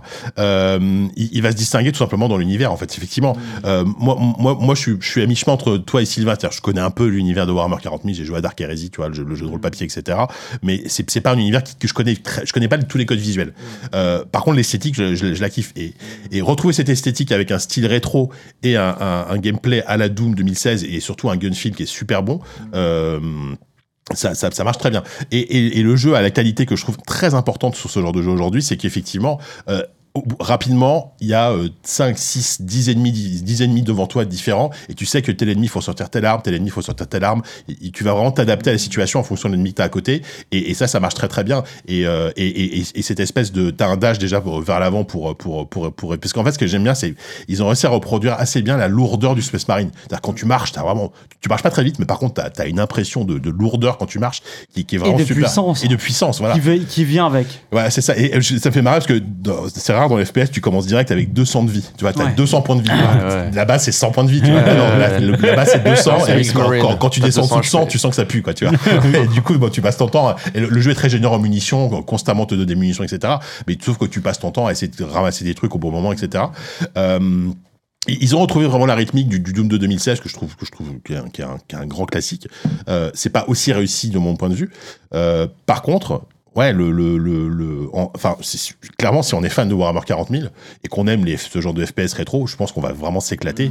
Euh, ça- ça- enfin, la, la- la licence joue un- vraiment un rôle important, je trouve, dans le jeu. Quoi. Tu vas avoir des, euh, des missions qui vont être aller sécuriser tel village, aller dans les résidences, les machins. Tu voyages, quoi. C'est pas, c'est pas contrairement à Doom, un truc où tu vas uniquement aller défoncer l'ennemi. C'est que tu vas, euh, tu vas passer dans des régions Ouais. qui sont sûrement connues, en fait, des gens de Warhammer. Oui, oui, voilà, il y, a- il y a vraiment cette notion de, de- de progression, même visuelle, en termes de décor, tu vois. Tu, Oui, tu ça marche très de- bien, les, ça. Les, les- les grandes cités Le il gothiques, marche. euh, les, euh, les trucs un peu plus futuristes, etc. Ça, vraiment, ça, ça, ça marche très très bien. Donc, euh, donc voilà, non, non, franchement, c'est, c'est, vraiment, c'est vraiment un bon jeu. Enfin, dans, dans des, des styles, des, des FPS rétro comme ça, il y en a beaucoup aujourd'hui. Il y en a même un peu trop, pourtant j'adore ça, tu vois. Je trouve que quand même, dans, dans les derniers qui sont sortis récemment, il fait pas même partie du haut du panier, malgré les petites réserves que je peux avoir, tu vois. T'es toujours récompensé par de nouvelles armes, par de nouveaux, de nouvelles zones à trouver, de nouveaux euh, Il y a, il y a beaucoup de secrets décors à découvrir, tu Ouais, vois, ouais, c'est ça. très simplement. Et, euh, et moi, j'y joue. Alors, co- comme j'y ai beaucoup joué essentiellement sur console portable, Steam Deck, Roguelike, etc., euh, j'y joue du coup à la manette. Et, euh, et franchement, ça, ça passe plutôt bien à la manette parce que justement, aïe, la, sensation de lourdeur et euh, gâchette droite pour le, pour le flingue et gâchette gauche pour, le, pour la, la, la tronçonneuse, euh, ça donne un, un feeling qui est vraiment très très bon aussi à- au pad. Donc, euh, donc voilà. Et Bienvenue arrête de dans me- un- devenir arrête un de me problème, regarder comme ça. histoire. Bienvenue dans un podcast PC où Ouais, bah, eh, ça ne parle de pas de Diablo. Ça ne parle pas de Diablo. Tu- Ça joue au FPS tu à la manette. avec, avec quoi tu joues à Diablo aussi Et ça joue à Zelda. Et ça parle de Tu Zelda. joues à Diablo à la, la manette, tu me l'as dit joue la dernière fois. Voilà. Mais c'est vrai, pas un FPS. tu veux- confession, c'est ce que tu veux. Moi, la dernière fois, j'ai dit ça à des potes qui jouaient à. Diablo, ils m'ont regardé avec des grands yeux, genre. Bon, en tout cas, voilà, on, va pas y passer trois plombs parce qu'il n'y a pas non plus des tonnes de trucs à sur le jeu. C'est un, boomer shooter marche de, Warhammer qui marche très bien. J'aime bien Boomer Shooter, ça me fait rire. Ça, veut dire que c'est pour les boomers, c'est ça? Oui, boomer dans le sens euh, FPS pour- les vieux, pour, les vieux comme moi, qu'on jouait à Doom et à Duke quoi. Nukem 3, Ouais, Duke Nukem 3D dans les années bien, 90, quoi. parfait. Ça peut être ma cam. Bah écoute, euh, vas-y. Euh, le deuxième jeu Alors bon, Moins, Très moins PC. boomer, moins shooter, un peu boomer aussi quand même. moins PC aussi. Euh, Zelda, les larmes du royaume. Personne n'a jamais traduit. Non, mais écoute, comme on à un dit moment donné, tu vois, co- comment on parle de Zelda différemment que tout le monde? Déjà en traduisant littéralement le titre Ah, du ouais, jeu. ouais, Bon, c'est voilà. En parlant C'est de audacieux. Tinkle. C'est- voilà, c'est- Il y a pas, Ti- y a Tinkle dans le jeu, non Non, il est pas. Il y a son Je suis pas costume. assez loin pour savoir. Tu peux, Son costume. son costume, tu peux être habillé en tingle si tu veux. Et euh, toi, Kevin, tu l'as fini il y a pas longtemps? Et Euh, Sylvain, toi, t'en es où? Euh, J'ai fait deux, deux temples sur quatre. Ok, bah après, tu, tu peux très bien faire deux temples sur quatre et avoir joué quand même Je suis 150 deux heures. hein. temples et demi sur quatre. D'accord, ok, moi, je, moi je, Oui, suis, là, je suis au deuxième Mais t'as potentiellement plus d'heures que moi. Oui, c'est possible. Ouais, c'est ça, en fait. J'ai beaucoup, beaucoup joué. c'est que, alors je vous laisserai parler parce que vous y avez joué plus que moi, mais euh, encore plus que dans, je trouve, Breath of the Wild, il y a le, le, le côté, euh, euh, on est censé aller quelque part, mais en fait, on y va, mais au bout de 20 heures, parce que, parce que t'es tout le temps attiré par un truc. J'ai l'impression que c'est pire, enfin, c'est pire, c'est plus appuyé dans, dans celui-là que dans Breath of the Wild, non? T'as pas l'air d'accord, vous pas d'accord Euh, je sais pas. Je sais pas si ça l'est plus ou si ça l'est moins. C'est peut-être moi qui ai changé. Euh, c'est vrai que. euh, mais paradoxalement, non, Breath of the Wild, j'avais plus eu ce côté chien fou, quoi, de, de partir n'importe où dès le début. Et là, en fait, je pense que la différence, c'est que tout simplement, il y a de la narration, quoi. Oui, c'est vrai. C'est un jeu qui est plus- beaucoup plus écrit. beaucoup plus écrit. Alors la plupart du temps, ça passe par par des souvenirs avec des scénettes qu'on va qu'on va récupérer ici et là. Mais malgré tout, je trouve que l'enjeu euh, qui est euh, bon, on peut on va merde, c'est pas grave si on spoil, mais de retrouver Zelda hein, tout Oui, simplement. bah, ça, ça, c'est- non ça, non, mais je veux dire, il, se passe quelque chose. Quelle hein. surprise Non, mais je veux dire, Ça fait euh, à peine 35 ans. Non, mais cherche, euh, celle-là. bah, dans, dans dans- parce que bah, elle était présente de toute la campagne de com. on Bien a- sûr. Ah, Même à un moment, on se demandait si ça allait pas être un jeu euh, en coop, tu vois, avec euh, Link et Zelda, quoi. Tu te rappelles au tout Ouais, c'est vrai, c'est vrai. c'est Donc, vrai. euh, bon, bon, ça peut être un micro spoil de dire, mais non, bon, elle disparaît assez vite. Et euh, mais elle disparaît pas, genre, elle a pas été enlevée euh, par Ganon ou par Agna- Aganim ou j'en sais rien. Ça- même sa disparition est mystérieuse. Moi, j'ai- Oula, Oui, il y a eu un, il y a eu un- cri un combat de, combat chat incroyable. Euh, moi, je suis toujours. euh, euh, J'aime le mystère. Moi, moi, si tu me dis dans n'importe quelle œuvre, il y a un mystère. Moi, c'est ça Ah, va être ça ma carotte, tu vois. Ouais. Et là, là, il y en a vraiment un. Oui. Et, et du coup, euh, bah ouais. Alors c'est peut-être parce que euh, parce qu'il y a cet enjeu-là, mais j'ai été beaucoup plus euh, rigoureux dans ma progression. Alors sans être obnubilé par la quête principale, Oui. j'ai fait j'ai fait euh, 75, 80 sanctuaires, j'en sais rien. J'ai fait j'ai fait pas mal de trucs secondaires, mais malgré tout, j'avais envie euh, j'avais envie d'avoir euh, enfin d'aller d'un point A à un point B euh, et de enfin ou en tout cas d'un point A à un point Z pour Mhm. aller jusqu'au bout de l'histoire, euh, plus que juste euh, le côté bac à sable qui certes est hyper plaisant, mais ouais, je sais pas, j'ai été beaucoup moins chien, chien fou, voilà. Ouais. Et mais je pense que ça vient un peu du jeu quand même. hein. Au-delà du côté bac à sable, c'est, encore plus que le premier, c'est un jeu à système, quoi. C'est-à-dire que là, c'est, ça Oui. atteint un paroxysme, et à, quel point Presque que un immersive sim par ça- moment. Oui, quoi. oui, oui, même, même ça peut être presque intimidant, tu vois, régulièrement. Mais même si, disons que le côté euh, bah, fabrication de, de véhicules, d'objets, etc., euh, est pas tout le temps obligatoire, parce que tu peux très bien jouer euh, la plupart du jeu Ouais. sans utiliser ça. Bien sûr. Euh, sans, et sans forcément passer à côté d'un truc énorme. Oui. Moi, je sais que des fois, Ouais, bon, c'est pas euh, des Actronics non plus. hein. non, non, non, bien sûr, mais des fois, bon, euh, je- j'ai bien compris que je pouvais construire un véhicule avec quatre roues, machin, mais je préfère y aller à pied ou appeler mon cheval, tu vois. Bon, au final, euh, c'est pareil, entre guillemets, quoi. Donc, je sais pas comment vous avez vécu ce côté c'est vraiment euh, une. Pour, pour moi, en tout cas, c'est vraiment une surcouche qu'ils ont rajouté à un jeu de base.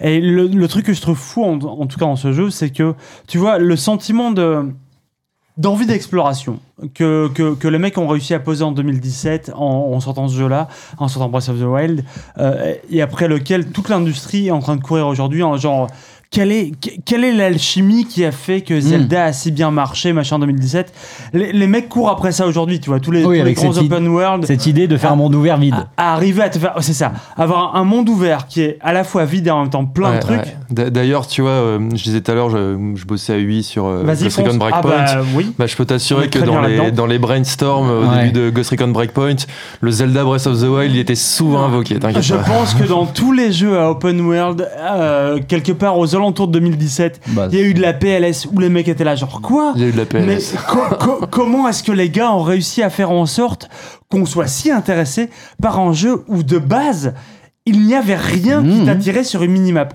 Et c'est fort. Sur une minimap. c'est fort. Sur une minimap. Oui, bien ça. sûr. Parce Très que des, des Oui. trucs, il y en avait partout. Bah oui. Partout, partout, partout. C'est ce qui fait que Zelda t'a explosé le crâne. Et là, en fait, si tu veux, t'as- depuis 6 ans, tu as une industrie qui court après ça. Et, euh, et qui n'arrive pas vraiment à égaler Breath of the Wild. Et là, les mecs débarquent. Et en fait, ils ont juste pris tous les potards et ils ont tout poussé un peu plus fort. Et tu te dis, putain, mais en fait.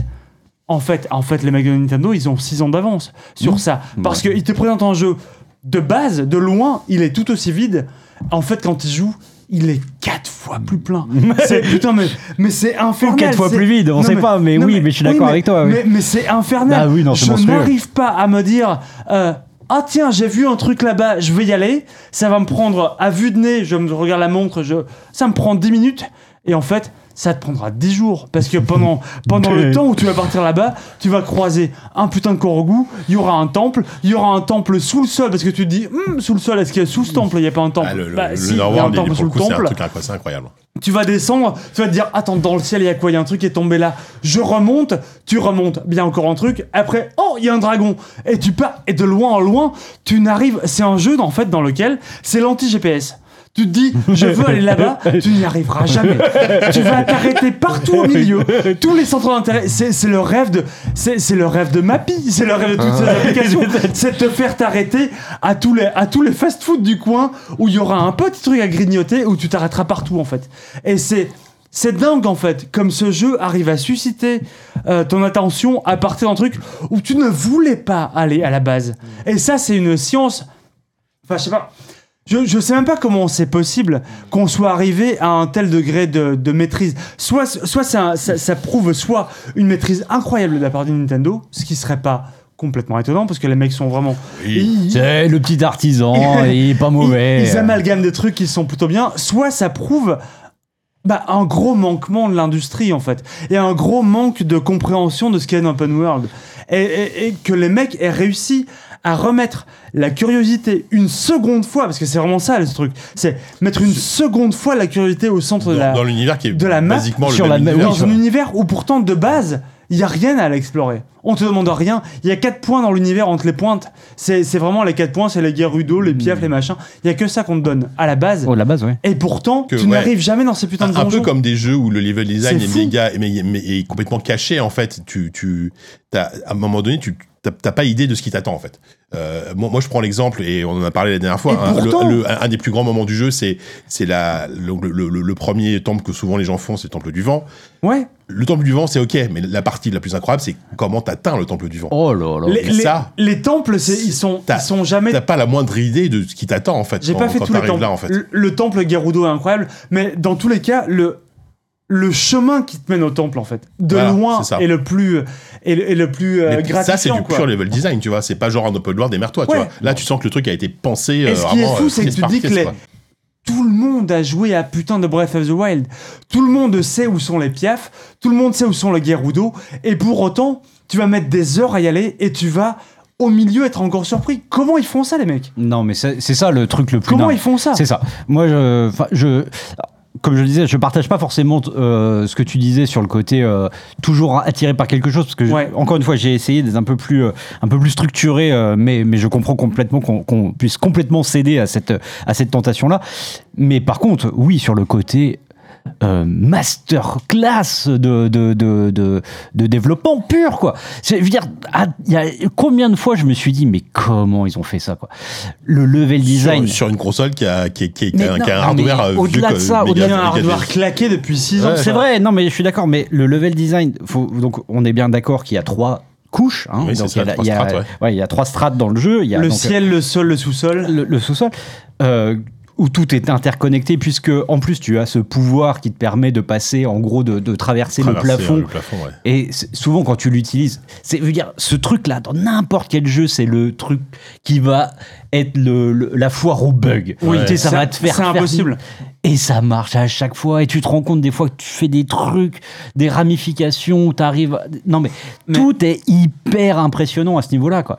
C'est fou. À la sortie du jeu, j'ai vu, vu une, inter- j'ai lu une interview de Aonuma euh, qui disait, en gros, le jeu était prêt début 2022. Mais c'est juste, bah, nous, en fait, dans notre développement, ça paraissait normal pour que le jeu soit fini qu'on ait un an de QA. Juste pour- un juste an de QA. Alors, si vous êtes développeur chez vous, vous prenez la tête et vous faites quoi? Ah, T'as t'as Un de là, QA. un an de, de, j'avoue. de polissage, peut-être peut-être beaucoup Un un an an. de Et, QA, mais et c'est co- et ouf. combien en plus de personnes euh, au playtest tu Oui, c'est ça. Parce Un que an- le- un an de QA, bon. un an de QA, c'est pas une personne. oui, voilà, si c'est un an de QA, avec- j'en sais rien. Parce que oui, un an de QA, s'il y a si un c'est pauvre 10, type, oui. 100 000, 10 000 personnes, ça change tout. Et que le mec te dit, mais en fait, il faut pas considérer que c'est du temps de, de polish ou de la, de la coquetterie, tu vois. C'est juste nécessaire, en fait, au développement du jeu.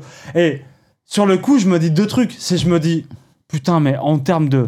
T'es développeur, et tu dis ça, c'est une Ah oui. sortie qui est, c'est une sortie qui est ouf. Et tu dis, ok, nous, on est au-dessus du game, on fait un an de QA.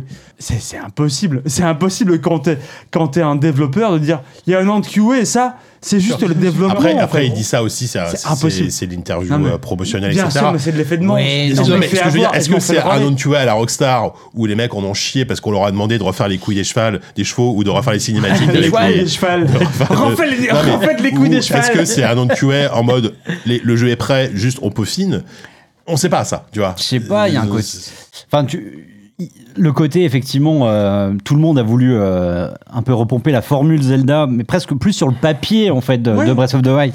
Mais là, je, enfin, je sais pas, je, je me dis. Moi, je me prends la- à la- dans pleine gueule la, la qualité, le côté hyper impressionnant de tout, et je me dis que. Enfin, je pense que tout le monde va s'inspirer de tout en fait dans le jeu. En fait, le level- parce que là, je parlais du level design, mais le moteur physique il est complètement fou. Ouais. Le moteur physique, il est incroyable. Et a fortiori, encore sur cette console, euh, quand même un peu, un peu dépassée, quoi. Le- donc, euh, effectivement, tu as des énigmes qui marchent avec, euh, donc avec la physique où tu vas pouvoir euh, faire de- presque des matchs de baseball avec des boulets Ouais. gigantesques, mais même sur des trucs beaucoup plus euh, mineurs, quoi. Juste. Agi- enfin, euh, quand t'as les espèces de, de feuilles, euh, Faire du vent. faire du vent là, juste, enfin, tu vois toutes les particules que tu déplaces en permanence. Mais techniquement, c'est de la folie. Et pourtant, tu vois, au début de la PS5, on ne sortait que des jeux à particules. On te montrait tous les, tous les jeux claqués, là où on te montrait, waouh, toutes ces particules de lumière, tout qu'on arrive à générer.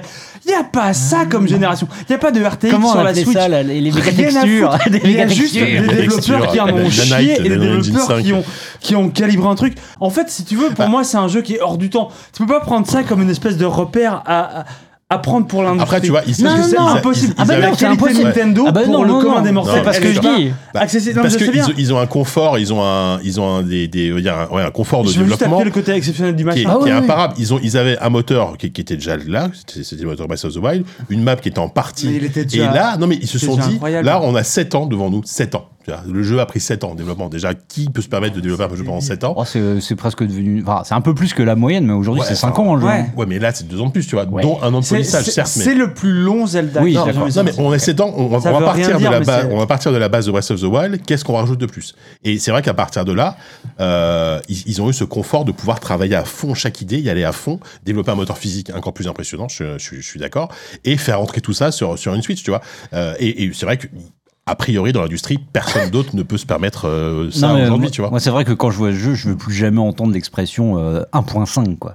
Ah, Parce non. que Ah ouais. C'est Ah, hors de question. de- fait, déjà que je l'aime pas cette expression de base. Moi, je préfère. Je crois que c'est Victor Moison euh, qui avait titré comme ça. Il parle de l'histoire sans fin, et c'est ça en fait. C'est ça Zelda moi, que que j'aime beaucoup parce que ça va à l'encontre de tout ce que je peux défendre d'ordinaire dans, dans un jeu vidéo, Oui, hein, ça, de ouais. narration, mise en scène, etc. Là, là, là, on- ça passe uniquement par par du gameplay quasiment. euh, C'est systémique C'est systémique. et c'est imparable. Et ben ouais. Et ouais, et, et en même temps, ils refont plus ou moins, dans une, dans- avec beaucoup de changements, mais ils refont quasiment toujours la même histoire, le- les mêmes enjeux, etc., le, me- le même déroulé. euh, on retrouve les personnages de l'un à l'autre, etc. Et en même temps, c'est un monomythe. Et donc, donc voilà. Enfin, donc là, enfin, il y a, y a tout ce que je viens de dire où, où ce sont vraiment des réactions. euh, euh, presque un peu froides, je veux dire, euh, mais euh, en, disons que d'un point de vue euh, vraiment d'expérience de jeu, au-delà au-delà de tout ce que j'ai pu dire, moi j'ai vécu la séquence de jeu la plus dingue depuis très très longtemps. Je peux la raconter. Hein, je, en gros, je savais plus trop quoi faire de mon, dans, dans mon aventure là. Je savais que je voulais aller au château. Le château, il est un peu dans le ciel. Et alors, confession, j'avais jamais compris qu'on pouvait améliorer son, son nombre de slots de batterie. En fait, moi, je restais Mmh. avec une batterie tout le jeu. Compliqué. Donc j'ai essayé de me construire une machine pour voler jusqu'au château, parce que je, je, je voulais pas me, me planer depuis une tour ou quoi. Et du coup j'arrivais pas, ça m'énervait. Du coup je me suis jeté dans le, dans le, dans le trou, quoi, de- dans le, enfin, de- le cratère, la- l'abîme sous le château. Et là, il m'a- il m'est arrivé des, des aventures folles, folles, folles. Enfin, je veux dire, je- j'avançais, et je m'enfonçais de plus en plus. C'était Made in Abyss d'un Là, coup. quoi. t'étais dans Underworld, ouais. Hmm. Ouais, je, je descendais, il y avait des ennemis de plus en plus terrifiants. J'étais vraiment, et ça faisait pas longtemps que je jouais, quoi. Jusqu'à arriver, ben, en fait, presque à la fin du jeu, euh, mais complètement par inadvertance, après une sorte d'errance de plusieurs heures. Euh, me retrouver, enfin, des, des boss monstrueux qui me lattaient la gueule. Et en fait, et ça m'a, en fait, si je raconte tout ça, c'est donc c'est vraiment une expérience, c'est une descente aux enfers que j'ai vécu pendant on va dire 4, heures d'affilée comme ça où je me disais il faut que je reparte de là et en même temps je me dis putain mais là il y a des ruines ça m'intéresse j'ai envie de voir et tout. Je descends, je descends, je descends jusqu'à me, faire latter la gueule et, et à arriver à ce sentiment de me dire mais est-ce que je veux rejouer à ce jeu là après ça quoi parce que Et c'était pas évident. et c'était pas évident je pense que j'ai fait un break de Tu m'en as parlé à ce j'ai moment-là. j'ai fait un break de, ouais. de 5-6 jours, je pense, où en fait ça avait été trop puissant pour moi, quoi. Tout ce que j'avais vécu là, et je me disais, euh, non, je peux pas repartir. euh. Et en même temps, je voulais m'acharner sur ce boss, et en même temps, mais je, je, dis, je, je suis clairement pas prêt et tout. Et j'ai- j'ai j'ai dû faire une pause qui m'arrive rarement. Moi, je suis un bourrin. hein. Quand je fais un jeu, je dis, euh, non, non, Tu je- binges, quoi. Ouais. Et, euh, et, et je suis reparti doucement. J'ai re- j'ai recommencé, tu sais, bah, un peu euh, tu sais, en riab, quoi. J'ai recommencé tout doucement. euh, j'ai fait un petit Je vais sanctuaire. refaire des potions. Ouais, voilà, je vais, aller, je vais aller faire de la cuisine. Ça, gentiment, tu vois. Bon, j'ai laté un petit gobelin, vois, pas méchant, tu vois, mais là, juste pour lui mettre une tarte, quoi. Et j'ai recommencé, je suis retourné au même endroit avec plus de moyens et tout. Et là, et là- donc là, j'ai- pu aller au bout de, au bout de l'aventure. Mais, mais vraiment, je pense que c'est toute cette session-là et, et cette période-là, on va dire, de, de, de mon expérience, euh, je pense que je l'oublierai pas. Et je pense que ce sera, ce ça. sera, ce sera le, peut-être, euh, bah, j'espère, comme l'an dernier, j'espérais avoir un truc plus grand qu'Elden Ring. euh, Oui. euh, pendant le printemps. Là, j'espère avoir une expérience plus dingue que celle que j'ai vécue sur, euh, sur ce jeu-là, mais, mais bonne chance euh, au jeu qui va me le proposer, et je le souhaite. Hmm, c'est sûr. Est-ce que Quentin, ça te donne envie ou Parce que toi, toi, t'es pas, déjà, t'as pas de Switch, tu, tu, tu nous as fait la Ouais, confession ouais, tout à l'heure. C'est c'est pas trop ton. Breath of the Wild, à l'époque, t'étais pas, t'étais passé à côté du coup ou- Ouais, j'étais passé à côté. On m'avait prêté une Switch, j'avais joué. Et alors, moi, désolé, j'ai pas. Je veux pas plus accrocher que Ah bah, ça. Je- je- J'en reconnais les mérites, mais ouais. Par contre, je suis un gros fan des Zelda à l'ancienne en 2D. Ouais, ouais, ouais. Et Bah j'espère on- qu'ils vont en on- refaire. On retrouve quand même. On J'espère qu'ils retrouve. vont. Bah, ça va être des remakes ou. Enfin, ouais, faut qu'au bout d'un moment. Non, j'espère qu'ils vont refaire une formule vraiment avec des donjons. Ouais, on Bah là, ouais, Là, pour le coup, il y a, on retrouve les donjons à l'ancienne. Hein, non, plus, non, ah, plus que dans plus que dans Breath of the Wild. Il y a écrit temple, mais ça à veut dire que c'est le hein. donjon. Non. Bah, il y, en a Hmm. plus déjà. Non. Déjà, il y en a plus que dans Breath of the Wild. Là, on est parti sur notre débat, mais j'espère qu'en tout cas qu'il y aura vraiment des Zelda à l'ancienne avec des formules où tu passes autant de temps à l'extérieur Bah, que ils, dans ont quand même confirmé plusieurs fois que, euh, que leur nouveau standard c'était c'était ça maintenant vous êtes dans les Zelda 1 donc vu Ouais. les temps de développement qui, qui, qui sont, qui sont tellement longs maintenant euh, pour occuper le terrain ils peuvent effectivement faire des petits projets Zelda mais je, je sais pas je les vois pas trop là-dessus ou alors encore une fois des remakes quoi ou des, euh, des trucs à la, à la- Ça se vend trop bien. Depuis Breath of the Wild, Zelda Bah se oui. vend trop bien, je pense, pour qu'il euh, pour qu'il le néglige. Je pense que la. Non, mais justement, Zelda ça, se revenu trop bien parce fort, que c'est cette promesse de world immense. Est-ce que si demain les mecs annoncent un Zelda euh, Link Between Worlds 2 sur Switch ou un euh, Link's Awakening machin, ça va, ça, va pas, ça va pas toucher le même public, hein, je pense. Tu vois. Après, ça peut être, tu vois, ça peut être comme la licence Pokémon, tu vois, où t'as les, t'as les, Pokémon ouais. euh, principaux et après t'as les Mystery Dungeon, je sais pas quoi, ouais, ouais, pour un ouais. peu nourrir euh, les, les, tu vois, les, les, les boomers que nous sommes, euh, qui, qui ont été nourris, euh, tu vois, du Link's Mhm. Awakening, des trucs comme Ouais, ça, tu vois, Link to the Past qui te sortent un truc 2D. Ils, ils- ils ont, je, je dis pas que c'est probable, ils ont jamais trop fait ça. ou alors, ou alors c'est possible, ce serait, serait grave kiffant. Mais qu'est-ce que- qu'est-ce qu'un sanctuaire, sinon un donjon qu'un morcelé euh, Oui, bah évidemment. Franch- Franchement, euh, Ah, enfin moi je vois pas trop la différence quoi. Mm. Alors, euh, enfin tu mets, tu mets, franchement tu colles trois, trois ou quatre sanctuaires l'un derrière l'autre, t'as un, donjon. Mm. Franchement, euh, je trouve que ça correspond plus aussi au mode de consommation euh, actuel du jeu vidéo, un peu, un peu Ah comme mais je pense que très, eux, ils euh, le font vraiment en mode Switch. C'est euh, Bah oui, fi- tu voilà, peux ouais. finir un, Tu- un donjon, un sanctuaire, Bah, un ça. machin en un quart d'heure de jeu. Voilà, c'est Oui, oui, oui. voilà, c'est le euh, but.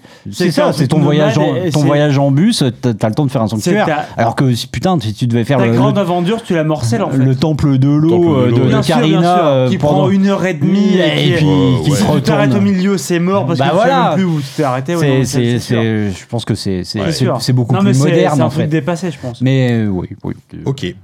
Euh, c'est fini C'est fini Zelda? C'est fini Zelda. Bah, oui, Non, moi, ça y est, moi je suis on a passé fini sur, sur, euh, je Zelda. suis passé sur un autre euh, Mmh. jeu issu d'une série japonaise. T'es sur Indie encore Bah oui, t'es sur Indie. Ah, tu vois, FF16. Oui, On je veux dire que c'est on FF16. sait dire que que c'est tu- tu joues à FF16. FF16, Arrête mais- de arrête de Mais non, mais tu peux rien dire. Il peut, Bah pas, non. il peut pas dire son avis. Il peut pas donner son avis. Il pas- a rien dit. Après, euh, je- bon bref. Non, Je sais pas quand non, le podcast sortira. non, Je non. sais pas quand on peut faire un segment bonus. euh, Non, mais bon. Je bref. sais, non, mais en plus, je sais plus quand tombe le NDA. C'est potentiellement lundi. Hein. Ah, bref. Ok, euh, c'est l'heure de conclure. C'est l'heure de C'est l'heure de conclure. conclure. Il Merci. serait temps. Merci à tous. Merci Quentin, encore une fois d'être d'être venu, d'être resté jusqu'au bout avec nous. C'était Non, mais c'était c'était avec plaisir, franchement. c'était un c'est- super moment. Ouais, non, mais on a- Super cool, merci de Ça m'avoir nous a fait bien plaisir. Donc euh, voilà. Si vous, avez- si vous voulez faire une pause de allez, 5-6 heures entre une partie sur, euh, de Zelda, vous achetez des carnations, ça vous fera un jeu totalement différent Yes. et vous pourrez repartir après dans. C'est pas la pause la plus tranquille, cela dit. Hein. C'est Non, mais pas la- ah, c'est c'est un trip complètement différent justement. C'est c'est ça qui est intéressant. Euh, nous, on se retrouve. euh, bah merci, merci déjà à vous. On Merci, se retrouve un Sylvain, jour. Merci Kevin, merci Sophie euh, qui, est, qui est partie. mais on se Est-elle avec nous dans la pièce C'est ce que tu es là. Euh, on se retrouve quand? On verra en juillet peut-être? euh... Il va y avoir la Gamescom bientôt. Hein? Enfin bientôt. bah, En Mais juillet, personne veut aller à la Gamescom avec moi. En fait, on a une période où, en général, juillet-août, c'est tout- on, on fait pas trop de podcasts. On en fait un, souvent quand on va à la Gamescom, on va à un truc. Là, je sais pas si on va y aller cette année. On, vraiment, on sait pas. Euh, Non je- mais là, là, vous êtes enthousiaste parce que vous avez bu des bières, mais à chaque fois vous dites il Bah, faut que je pose des vacances, on moi était je, moi devrais monter un dernière, studio. On y était l'année dernière Bah oui, la Gamescom, je te rappelle. bah oui. Ah, moi, j'y étais pour le boulot à l'époque. Ah, voilà, euh, c'est la différence. Moi aussi, Là, à si j'y vais, l'époque, c'est vraiment. j'avais un faut- boulot. Là, là, c'est- si j'y vais, faut vraiment que je pose des vacances. Euh, donc, nous, on se retrouve. On, sait pas quand. Là, on claque tout. On va y aller, on claque tout l'argent de puis, Mais euh, oui. Allez, sur ce, Des bisous. Passez une très bonne on vous soirée. embrasse très fort et puis on vous dit à, à très vite alors. Bye bye. Allez, Bye. ciao. Merci. So long.